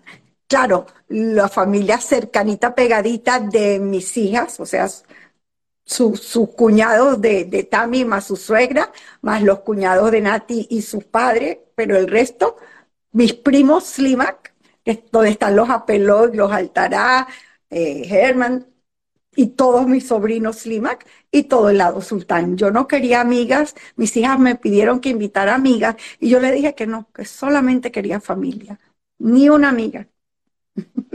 Qué bonito, qué bonito momento y qué manera tan bonita de recordar. Y bueno, lamentablemente, Samuel, eh, no, no está presente porque se va. Un mes antes, un mes antes, eh, octubre 9, se fue así, estaba acá en Miami y decidió tomar otro camino de luz, bueno, donde nos ilumina, nos acompaña, está siempre por ahí presente. Yo lo siento en, en todas partes de mi vida. Y además que es como que cuando tú sientes a alguien y los hechos te reafirman que estás sintiendo bien. Me acuerdo que yo te estaba hablando de él, ¿cierto? Y al, colgué de hablar contigo y me llama y me escribe Debbie, su hija pequeña, que me quiere ver, que cuando podemos compartir, que quiere que me reúna con los niños, que de hecho ya lo hicimos el viernes en la tarde, que estuvimos juntos. Y es, muy lindo eso, es como decir, sí, sí estoy ahí, sí, te estoy acompañando. Y ayer salí con esta señora que conocí en Madrid en un viaje que hice con Sami a Madrid. Él se consiguió, hicimos cita para que se consiguiera con un primo hermano de él, que se llama, porque él está, Samuel Aquinin, pero murciano. Y este es Samuel Aquinin Levy. Y este Samuel Aquinin murciano se casó con una señora, Miriam, eh, Miriam Emergui. Nos vimos aquella vez en Madrid y hicimos clic. Cuando hace ni 15 días me dice, ah, cuando vio que viene el live, yo creo, Perlita, estoy en Miami, te quiero ver, vamos a vernos. Bueno, hemos salido ayer a comer. Esta señora Miriam Emergui, que, se separó, pero sigue casada de un Samuel Aquinin Murcián, y yo, que fui pareja de Sami 11 años, hablando que ella decía, Sammy, aquí estamos. Ella abría la ventana. Qué belleza. entonces me decía, estoy hablándole al Sammy tuyo, no al Sammy mío. Ella era muy lindo, muy, muy especial. ¿Cómo lo, cómo lo recordamos? Qué historias tan bonitas. Aparte que tienes esa conexión con él que traes desde niña de estos encuentros de brujas. ¿Ah? E, esa parte, pues, eh, mística. Sí, mi parte mística cada vez es, no sé, es, más real, se vuelve realidad y, no, no mis, yo no sé lo que es el significado de la palabra mística, pero para mí es una realidad y bueno, yo siempre leía que en la Kabbalah te decían que tú dejas la punta del dedo gordo del pie apoyado en la tierra y de ahí para arriba suelta tu cuerpo, o sea, el resto está en, en el universo, el que uno se tiene que estar anclado porque está en esta tierra, pero que mientras más tú abras el canal para que fluya esta maravillosa energía, pues más puedes, el canal es para dar y compartir, no es para ti. Todo lo que uno recibe, yo siento que si lo reciben bien es para darlo, no para quedárselo. eso es mi manera de, de ser, es compartir. Qué bonito escucharte. Estás totalmente iluminada con esas palabras tan bellas que compartiste con nosotros. Tenemos que ir cerrando, pero sé que todavía queremos hablar de, de Tami y de Natalie. Y antes de, hablar de ella, porque sé que eres una madre muy orgullosa de, estas niñas maravillosas, eh, hay una anécdota que quiero mencionar, porque también me llamó muchísimo la atención esa niña eh, adolescente llena de tantas cosas que tuvo oportunidades increíbles. Y a la historia que me refiero, ese, ese momento donde tu padre, pues obviamente, y tu madre, anfitriones de tantas personalidades que visitaban Venezuela, eh, en este caso hablo de Hein Herzog, que fue en ese momento era eh, embajador. embajador en la ONU. Sí, de, no era todavía presidente. No. Y llega a Venezuela, a tu casa, y le toca dar un discurso que hay que traducir. ¿Quieres que lo cuente? ¿Qué pasa con Perlita en ese, en ese encuentro? Bueno, que mi papá siempre me decía que, que lo acompañara, ya yo estaba casada y como él, yo, él no hablaba muy bien el inglés, pero yo hablaba inglés, francés, bueno, el, italiano lo hablo, pero no, así como el, el, inglés. Entonces venían estos señores de la comunidad sefaradí y ashkenazí a la casa de mis padres y venía Jaime Herzog, pues me imagino que para buscar apoyo para Israel de estos señores prominentes comunitarios venezolanos. Bueno, nada, entonces yo fui al almuerzo, mi mamá por supuesto siempre la mejor anfitriona, el almuerzo exquisito y, y yo he, yo estado ahí presente en muchas oportunidades porque me vinieron a la memoria que cuando vino el presidente de no sé qué universidad, también yo soltera, eh, tenía creo que 16 años y cuando, siempre ha venido gente, una vez vino un premio Nobel de Química, pero no donde mi papá, y esa no te la conté, para otra vez. Entonces está Herzog y eh, eh, terminamos de comer y se sientan todos los señores y yo pues la única parte de mi mamá, la única mujer, ¿no? Mi mamá por un lado y yo por el otro. Entonces él empieza a hablar y yo veo que él empieza a hablar y hablar y lo miro como que para hacerle la señal de que pare ya de hablar para yo traducir. Y él me mira y me dice, usted, usted está esperando que yo pare de hablar. No, yo no voy a parar de hablar. Yo voy a dar mi discurso completo y después usted tiene que dar lo que yo hablé. Y yo, Dios mío, ¿cómo yo voy a hacer para, para retener todo esto de lo que este señor está hablando media hora o hablarme? Yo no sabía qué hacer. Entonces me acordé eh, que yo había yo sabía taquigrafía, porque había estudiado eso en el secretariado. Y bueno, nada, me, me imbuí en eso y me senté y después me puse a tomar nota, nota, nota y a tratar de captar lo, lo que podía de la esencia de lo que él estaba diciendo. Y bueno, él terminó su discurso y me tocó a mí dar mi discurso. Y bueno, después que me aplaudieron y me, felicitaron por la manera que lo había hecho y cómo había transmitido el mensaje, porque por supuesto había gente que sí hablaba inglés. Y entonces él de broma me dijo que me llevaba con él a las Naciones Unidas. Y bueno, nada, eso fue muy lindo. ¿Y quieres que siga con la anécdota? Por favor. Pues entonces después él me dijo que si algún día íbamos a Nueva York, que lo llamáramos para que él nos hiciera un tour por la ONU, allá en la sede de Nueva York. Entonces, bueno, fuimos a Nueva York, Dan y yo, y ese fin de semana justamente cayó la nevada del siglo en Nueva York y cerraron todo y nos pusimos a hablar con él y dijo, mira, no hay, no se, no se está haciendo nada aquí porque, porque está todo nevado y la gente no puede llegar, pero vénganse de cualquier manera y yo les doy un tour y les enseño todo lo, que hay que ver. Nada, compartimos con él, bueno, digo nada, pero no es nada, es todo.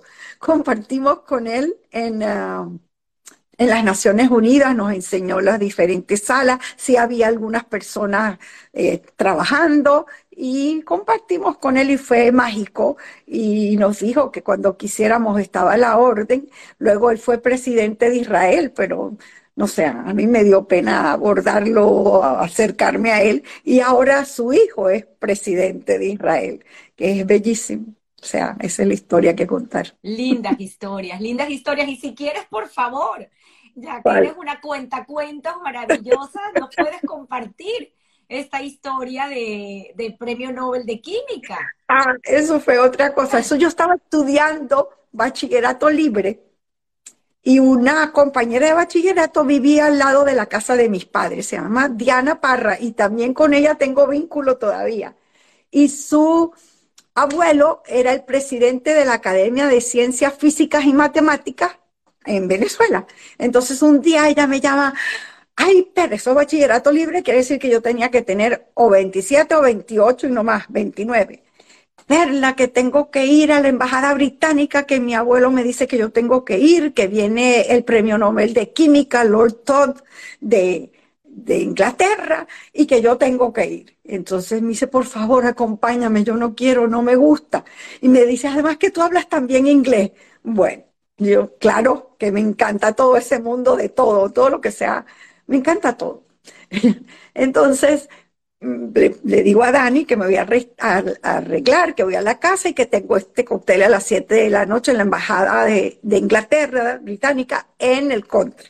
Me voy con Diana a la embajada en el country y dentro de los invitados que estaban ahí, porque esta parte, claro que me presentan al Lord Todd, porque el abuelo me lo presenta, y estaba Ernesto Sugar, el que había sido mi jefe, él la creó, y eso no te lo conté, y estaba con una señora, y me dice, te tengo que preguntar a esta amiga mía íntima que es de Suiza. Entonces me la presenta, esta una señora con un pelo negro, unos ojos azules, azules, la cara blanca, y así te la describo porque así la sentí. Me mira y me dice, tú estás reencarnando una mujer de Italia, de la época de los Medici, tú eras una patrona de las artes y tú eh, eh, mantenías a los artistas y tú subvencionabas las artes y yo me quedé petrificada. Así, o sea, decía, tú vienes de Italia y yo me volteé y me fui para otro lado, pero eso me quedó ahí un primer glimpse de, de algo extraño, ¿no? De una conexión rara. Entonces viene el, el, el abuelo de Diana y me dice que, que, que, me ponga a hablar con Lord Todd. Y yo me pongo a hablar con Lord Todd y conversando de aquí para allá. Y como yo soy así loca, pero relativa, le digo que si de repente mañana no quiere, no sé si fue para almuerzo, que qué va a ser mañana, y yo no recuerdo si era un almuerzo o una cena, pero puede ser que era un almuerzo que me quiere hacer un almuerzo, quiere, que va a ser para el almuerzo, que yo lo puedo invitar a mi casa a almorzar un almuerzo criollo. Todd vino a la casa mía en Santa Rosa de Lima, Daniel y yo a almorzar un almuerzo criollo, así como vino Brian Weiss también a una cena criolla en la casa. Esa fue más estructurada, no fue así espontánea. Eh, el de Many Lives, Many Masters, muchas vidas, muchos. Vino también a mi casa a comer criollo, pero ahí vino un poquito, como 30 personas en total. Esa es la historia del Lord Todd, del Premio Nobel de Química. Y ojalá, Brian, te hubieras explicado qué fue esa regresión que tuviste con esta mujer. Yo, yo con Brian no me hice regresiones, pero sí me las hice con un muchacho que se llama Alejandro y una sola con él. Y y me acuerdo clarito muchas cosas que me dijo. Porque me dijo no, que dije yo bajo la relajación profunda, que yo no sé si son verdad o no son verdad, pero a mí me ayudaron a sentirme interesante de, mi vida para atrás. Y lo de italiana, pues queda constatado en el DNA que te hiciste, donde sí, en el que 40% salió 47% italiana. Así dice italiana en mi, en mi heritage. Historia que contar, increíble. Cuéntanos entonces un poquito de, de Tami y de Natalie, estas niñas que iluminan tus ojos cada vez que hablas de ella, porque es un amor, bueno, buen amor me, hace, me, hace, me hace salir lágrimas un poquito, porque son dos ángeles dos luces en mi vida. Son bellas, nobles, bellas por dentro, bellas por fuera. Son achievers, pero son seres como de luz también. Buscan iluminar lo que está a su alrededor. Son para mí dos hijas únicas, porque yo te dije, se llevan casi seis años, cinco años, nueve meses. Nunca había rivalidad, ni competencia, ni pelear por nada, porque más bien eran muy separadas. De adultas se han unido un, poco más porque hasta los hijos son diferentes edades, pero además del físico, yo siempre las he llamado mis black and white o white and black, porque Nati es rubia de ojos azules y también es morena de pelo negro y ojos marrones. Entonces, me encanta que sean así, únicas y diferentes. Un corazón enorme, han hecho una, han hecho unas familias bellísimas. Nati está casada con Alex y tienen tres cosas, cosas, tres seres hermosos, mi nieto, Gaby de 21, Alan de 18 y Andrés Cookie, que le decimos Cookie, de 16. Y por el otro lado, Tammy tiene a Adam con David White, casada con David White, tiene a Adam de 15, Emi de 13 y mis morochitas, porque digo que son mías, Nicole y Alexandra de 8. Entonces con Nati, bueno, Nati desde chiquitita, era así como que ella sola, la búsqueda de la excelencia, rompía dibujos si no le salían perfectos, si una letra la borraba, borraba tanto hasta que se le rompía el papel. Siempre ella sola, sin que le inculcáramos nada, lo tenía dentro de ella el querer ser la mejor.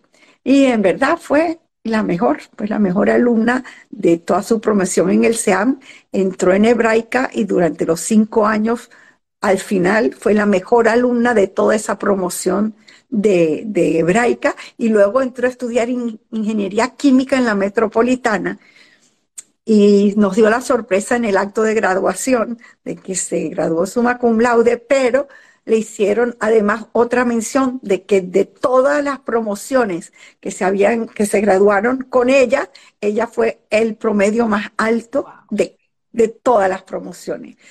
Le gustaba la equitación y montaba a caballo, le gustaban los animales, eh, siempre recogía perros por todos lados. Eh, no sé, todo, todo hermoso, si esquiábamos. y cuenta la historia de pandemia con fe y alegría. Historia de pandemia, no, de pandemia. En, e, este reciente trabajo.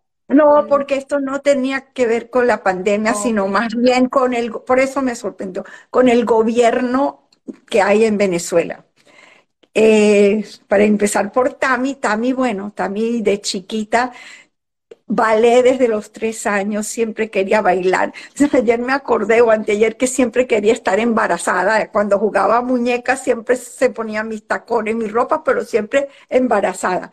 Jugaba con las vecinas, con las primas, gordita, eh, siempre quería estar en otras casas y dejaba la maletita el fin de semana en la puerta para ver cuándo la volvían a invitar. También excelente, que no era excelente de 20, pero sí era excelente de 18, 19, para decirlo como es. Bueno, Montessori siempre bailando, además de, cursar, entró en hebraica y ya enseguida empezó con los bailes en, en hebraica, en Yahad, a bailar y pienso que enseñar también. Este, estudió odontología en la Santa María, se graduó de odontólogo, trabajó también como dos años de odontólogo, se hizo novia, tanto yo como mis hijas, y digo yo primero porque el mío fue el más corto. Yo tuve cinco años de noviazgo, Nati no sé si tuvo seis o siete y Tami tuvo ocho, algo así. Tami era novia de David desde el bachillerato, de, terminando la gira, creo, cuarto año. Y Nati de Alex, también siete o ocho años de novio.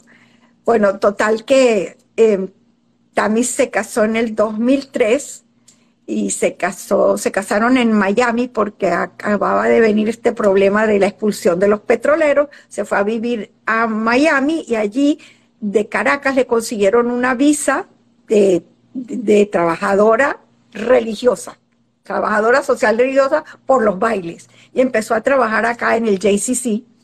Y bueno, desde que está acá, eh, ¿cuánto tiempo tiene Adam? Adam tiene 16, pero yo creo que tienen 18, 19 años acá, trabajando siempre en el JCC y empezó profesora de danza y bailando ella y enseñando alumnas y no sé de dónde empezó a diseñar vestuarios y empezó a hacer coreografía y toda esta diferente, bellísima Tami. Dani y yo siempre pensamos que las hijas las íbamos a dejar hacer lo que quisieran. Cuando Tami me dijo, mami, yo soy odontólogo, pero yo no quiero ser odontólogo, quiero bailar. Yo le dije, hija, haz lo que tú quieras, lo que te llene el alma, eso te llena.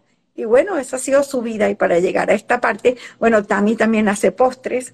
Y Nati en COVID aprendió a cocinar gourmet de una amiga que tiene unos, unos Erika Skolnick que pone eh, recetas bellas en Instagram. Nati en COVID empezó a cocinar, que no cocinaba, y hace cosas maravillosas. Y Tami, eh, postres que hace.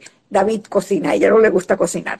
Entonces, en esta época tan difícil para Venezuela, también vio un programa de fe y alegría de Venezuela, donde una escuelita, creo que hacían un llamado de que estos niños estaban muriendo de hambre porque les habían cortado el presupuesto para la alimentación y los niños no, no estaban teniendo comida. Era una escuelita, entonces Tami se motivó y reunió un grupo de amigas y ella asumió la responsabilidad desde hace, yo ya creo que estos son cinco, seis, siete años, no sé cuánto tiempo tienen esto, eh, de todos los meses ella comprar alimentos básicos nutritivos para estos niños de esa escuela particular en Venezuela y mandarlos por esto puerta a puerta.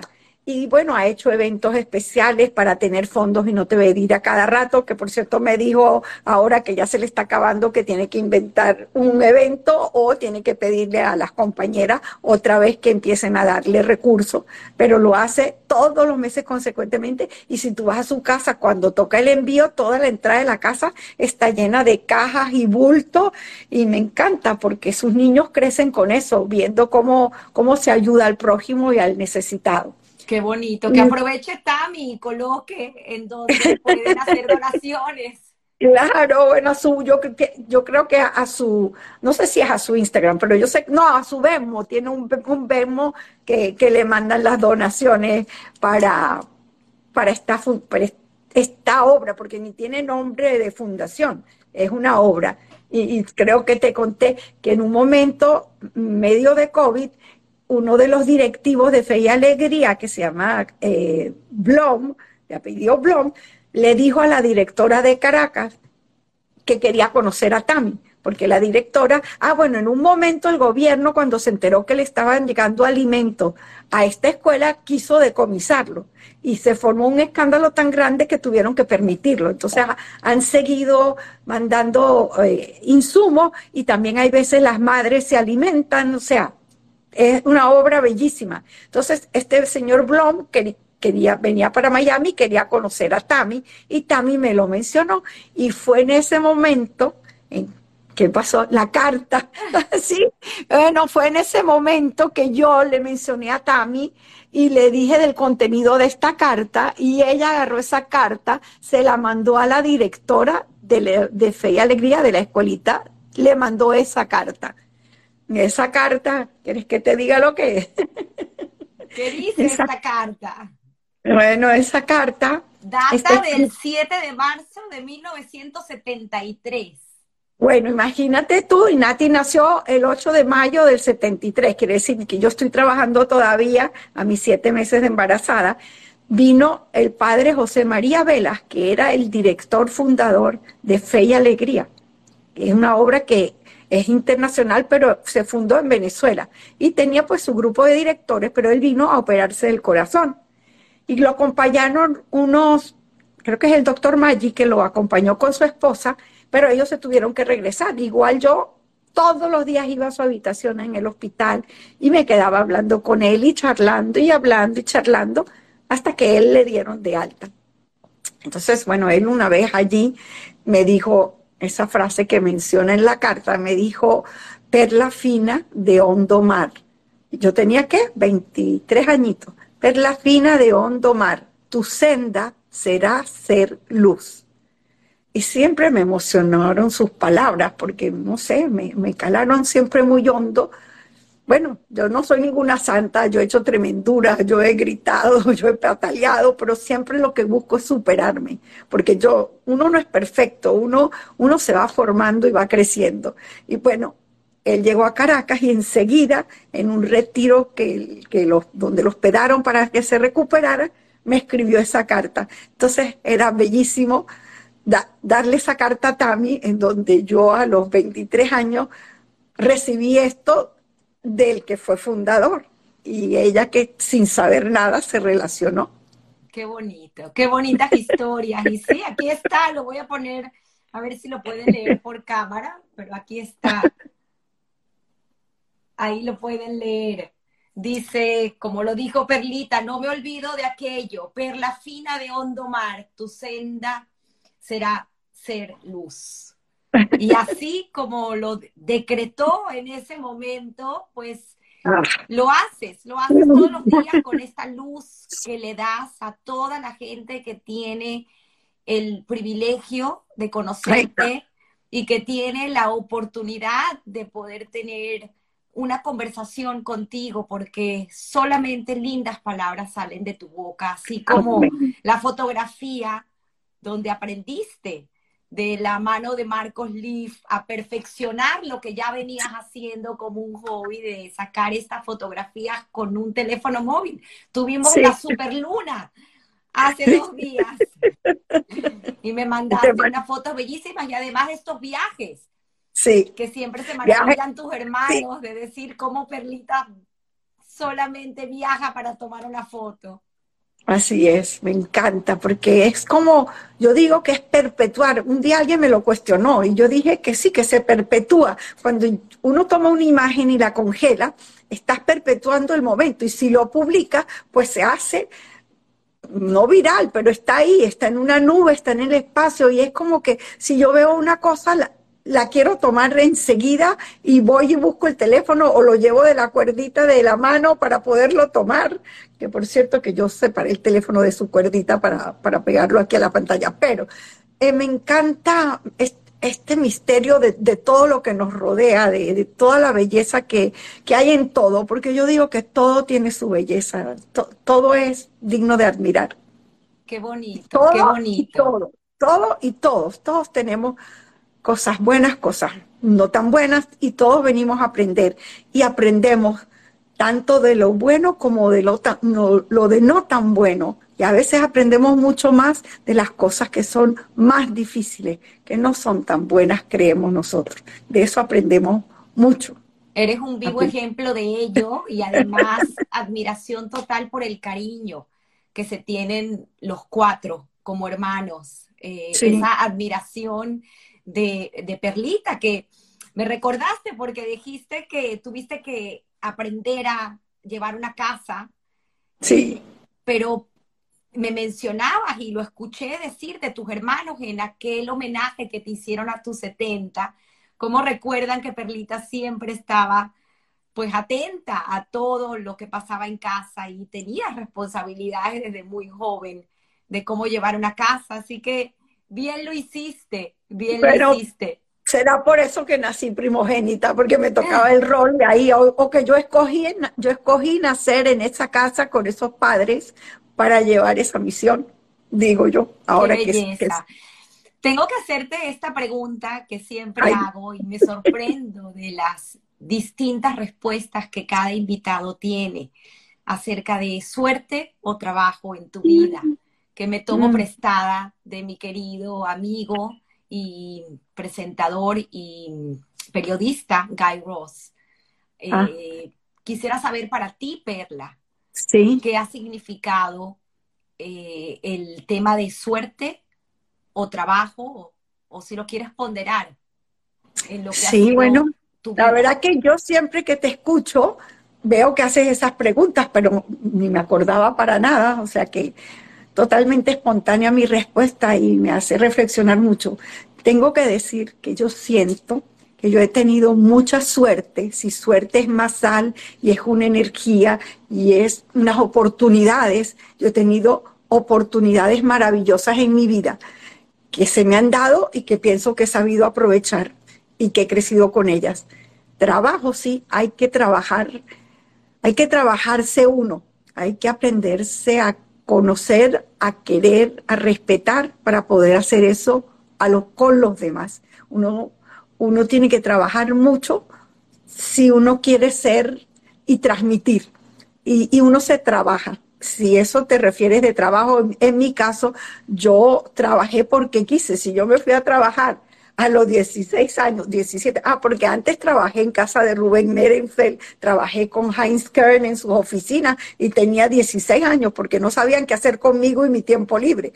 Y siempre quería trabajar y, ser productiva por mi cuenta. Trabajé en las empresas, siempre he estado trabajando. Desde que me divorcié hasta que cerró Graffiti trabajé, pero luego que cerró Graffiti ya no he trabajado más en un trabajo, pero sí he trabajado en, todas las circunstancias que se presentan en la vida, en los problemas de uno, problemas familiares, problemas comunitarios, todo.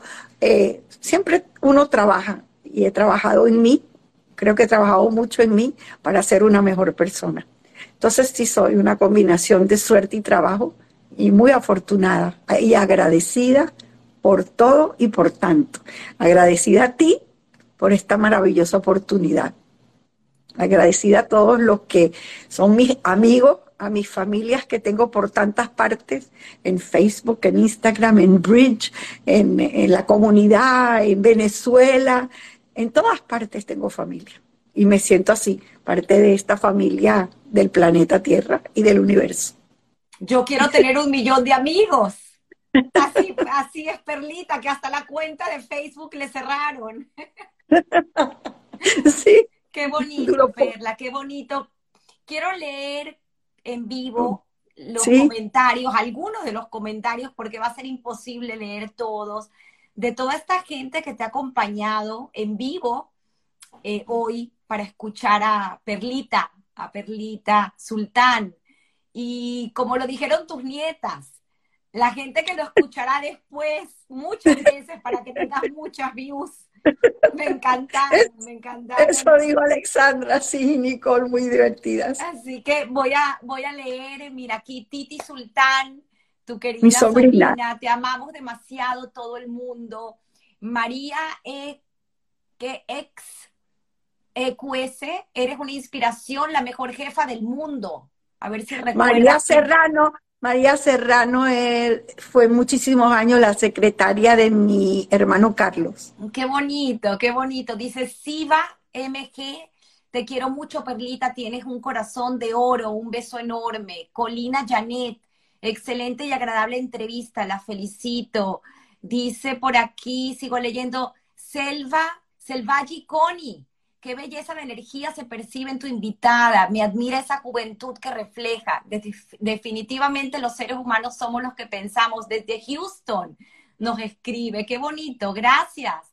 Dice Bena- Benazar Irma, qué hermosa dama, me encantó su personalidad.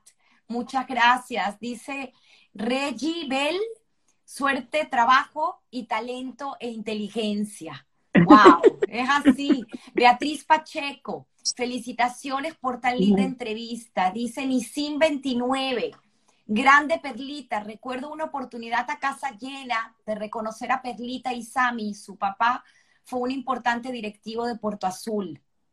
Es cierto. Wow, qué recuerdos Qué tan bonitos. Por aquí.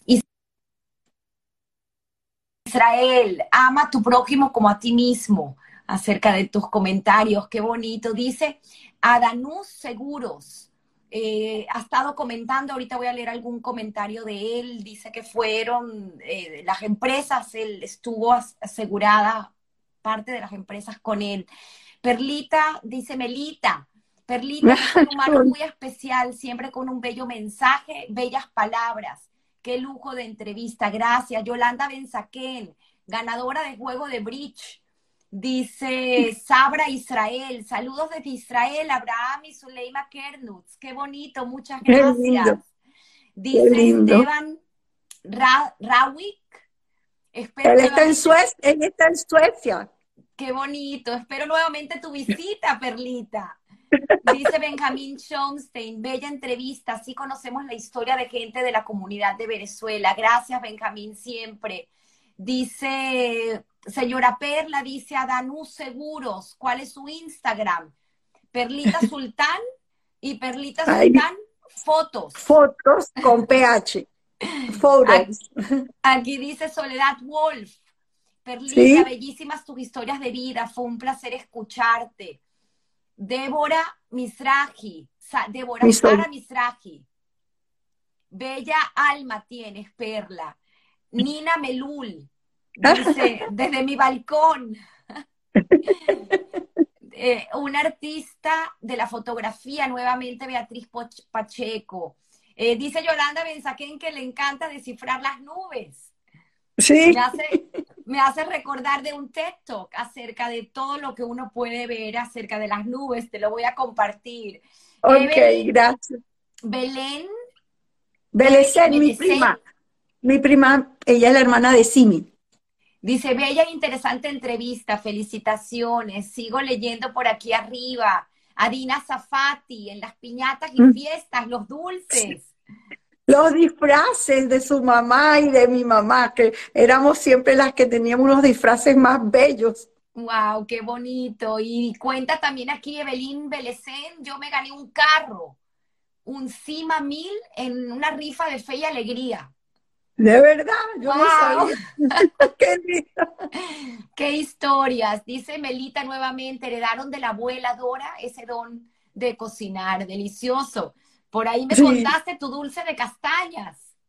Ay, a los ocho años, pero ya después lo que me gustaba siempre era cocinar salado, no hacer postres. Sabía hacer postres interesantes. A ver si pero alguna de tus hijas, Tami, saca el dulce de castañas nuevamente para recordarnos de Perlita. Puede Dice- ser, será congelado. Dime. Dice por aquí eh, Tami, el Bemo es Tami-White, por si alguien que está aquí pues desea colaborar con esta obra tan maravillosa de, de estos niños de fe y alegría. Dice Ire Susu.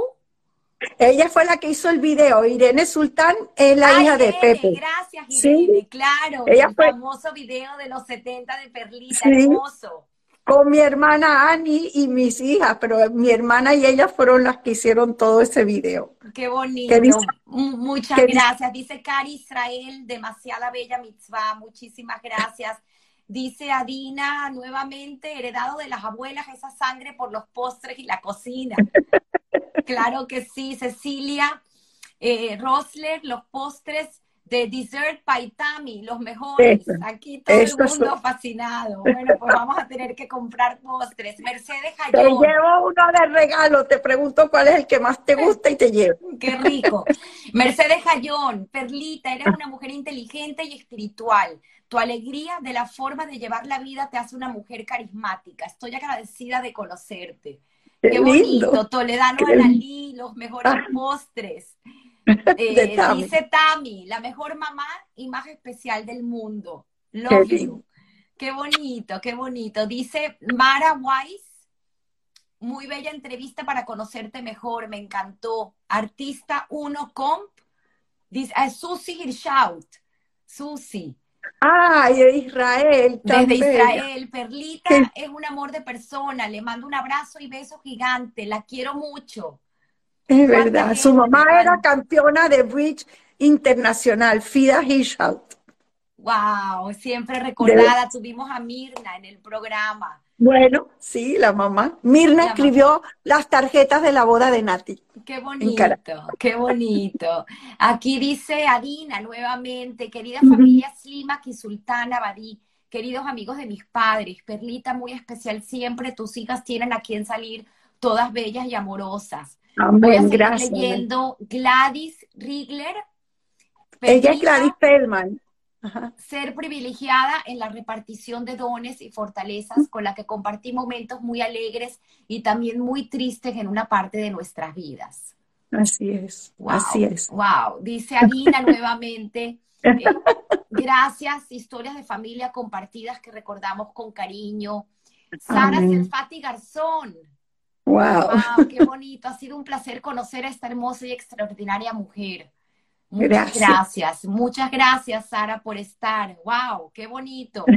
Dice Qué emoción. eh, Clara Milgram, bella Ajá. entrevista, familia muy cercana y querida. Benatar Valenci, J. Yo te conocí sentado al costado tuyo en un avión y fue un verdadero placer conocerte. Pepe, ¡Ay, ¡Qué bonito! hicimos un vuelo, un vuelo juntos a Nueva York y no paramos de hablar. Creo que fue a Nueva York. Ahí nos conocimos. Dice eh, Analito Ledano, las vacaciones de Margarita en casa de los sultán eran lo máximo. Así es, así es. Eh, Nina Melul, felicitaciones por tan bellas e interesantes entrevistas, muy, muy feliz.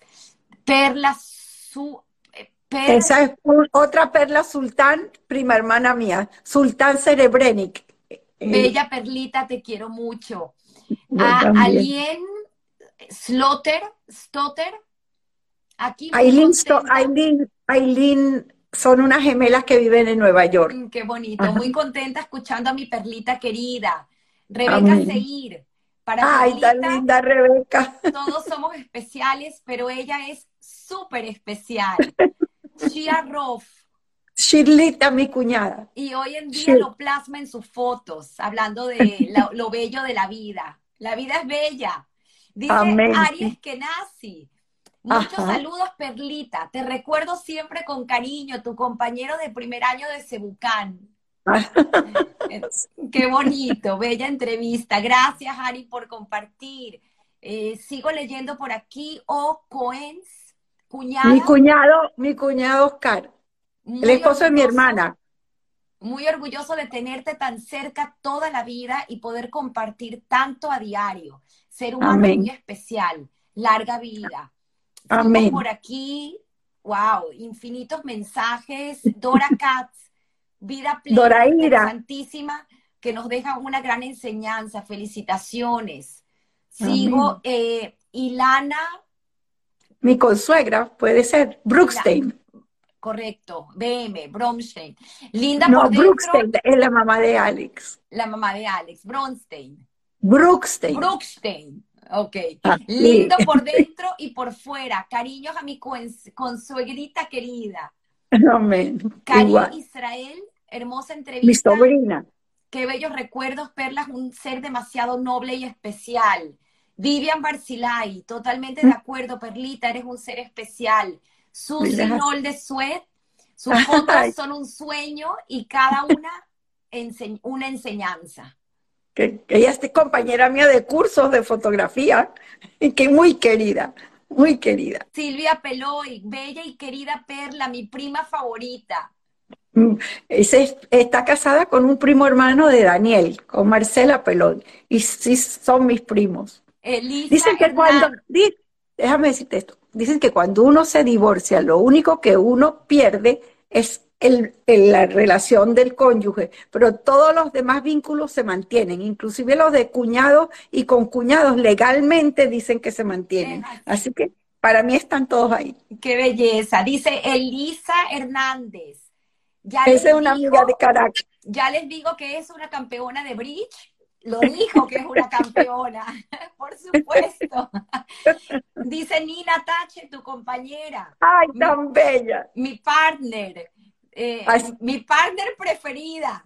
Ay, qué linda. Bueno, nosotras siempre nos presentamos, nos tratamos de plantear cuándo podemos jugar juntas, pero Nina ahora felizmente tiene un novio y es mexicano y, y entonces ahora pues hay que dedicarle más al novio que al bridge, pero siempre que se pueda jugaremos. Nos vimos por casualidad en Acapulco, no sabes qué lindo encuentro. Ella estaba con su novio en Acapulco y, ella me escribe algo, yo le digo, estoy en Acapulco en un torneo de bridge. Se vino a jugar al torneo dos veces. Más linda. Historias que contar. Roberto Slimak, Ay, tan bello, mi qué maravilla de historia y qué memoria. Realmente prodigiosa la memoria. Raquel Bloom, qué hermosa perlita. Tanto que agradecer y sabes de qué hablo. Hashem te Sí. bendiga grandemente y te saludo y abrazo desde Israel.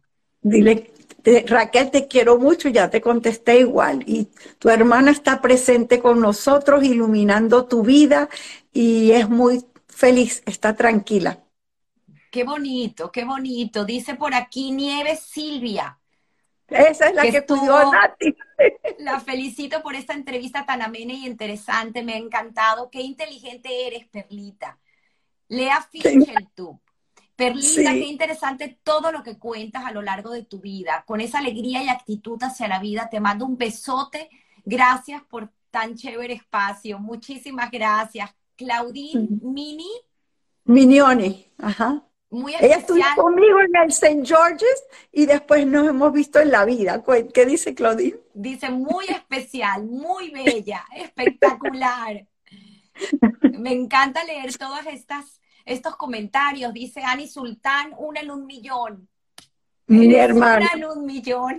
mi hermana, mi hermana. Eh, Dora Esquena, Eskenazi Nora, que entrevista tan bella y llena de historias hermosas. Cariños para las dos. Wow, Amén. tienes miles, miles de comentarios por aquí. Voy a tratar de leer los más que pueda. Gracias, Tavi, porque yo sé que tú has dicho que esos después se pierden cuando se acaba el live. A menos Y que yo- alguien tome fotos, que es lo que han hecho. Va, es- Cuento Sí, historias. bueno, no. Susana, Susana, que también es tu familia. ¿Cuál? Ah, Susi. Susi. ¿Qué dice? Dice, qué memoria privilegiada, una vida llena de experiencias, admirada y querida. Susana Wanich. Tan linda, tan Qué bella. lindo, qué lindo. Moisés Morelli, mi prima bella. Tan- eh, Clemen de parte de. William Cohen Abadi. Ese es Billy Cohen, el esposo de Susi. Qué bella y qué memoria. Aquí todos acompañándote, tu querida cuñada Jordana. Sí, tan bella. Qué bella, Perla. Bueno, es que creo que todos, todos tienen palabras. Adriana Sisman, bella, qué placer escucharte. Estuviste ahorita con su mamá en un Sí, su mami, se, su mami se excusó anoche, me mandó un mensaje precioso. Su mami es con la que yo viajé los 20 días a Irlanda y a su casa en Suiza y me escribió anoche deseándome todo lo bueno porque hoy eran, eh, creo que el descubrimiento de lápida de Fanny Starosta en la mañana y ellos son familia y no iba a poder ir, pero lo iba a ver después, pero qué lindo. Gracias, Adri. Amén. Adri es muy amiga de la. Dice Gerda Mayer, Perla, mi mamá siempre me hablaba de su época de Maracaibo, de tu mamá y todas tus tías, de lo bello que bordaban y cosían y cocinaban.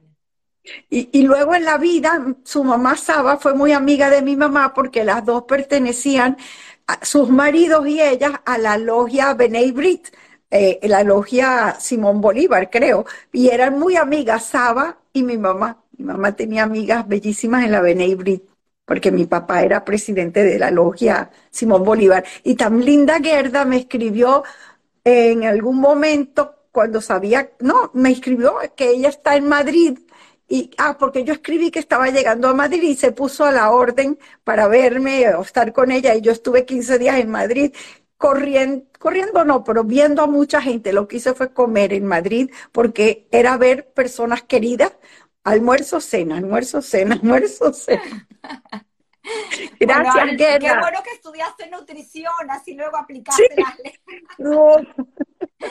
Por aquí dice Luisa Murciano, que es la, mi prima hermana.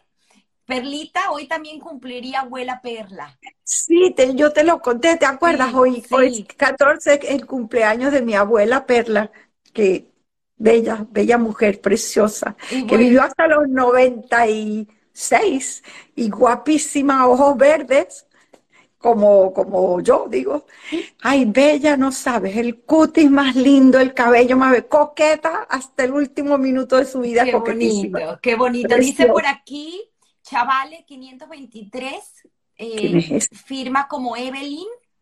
Perlita, qué ah. placer conocer más de tu vida fuera de nuestra fotofamilia creativa. ah, Evelyn. Evelyn Feigenblatt, creo. Qué linda. Ella está en mi grupo de fotos con Marcos también. Así, así puedo despedir el programa el día de hoy y dejar que pues todos eh, retomen su domingo familiar.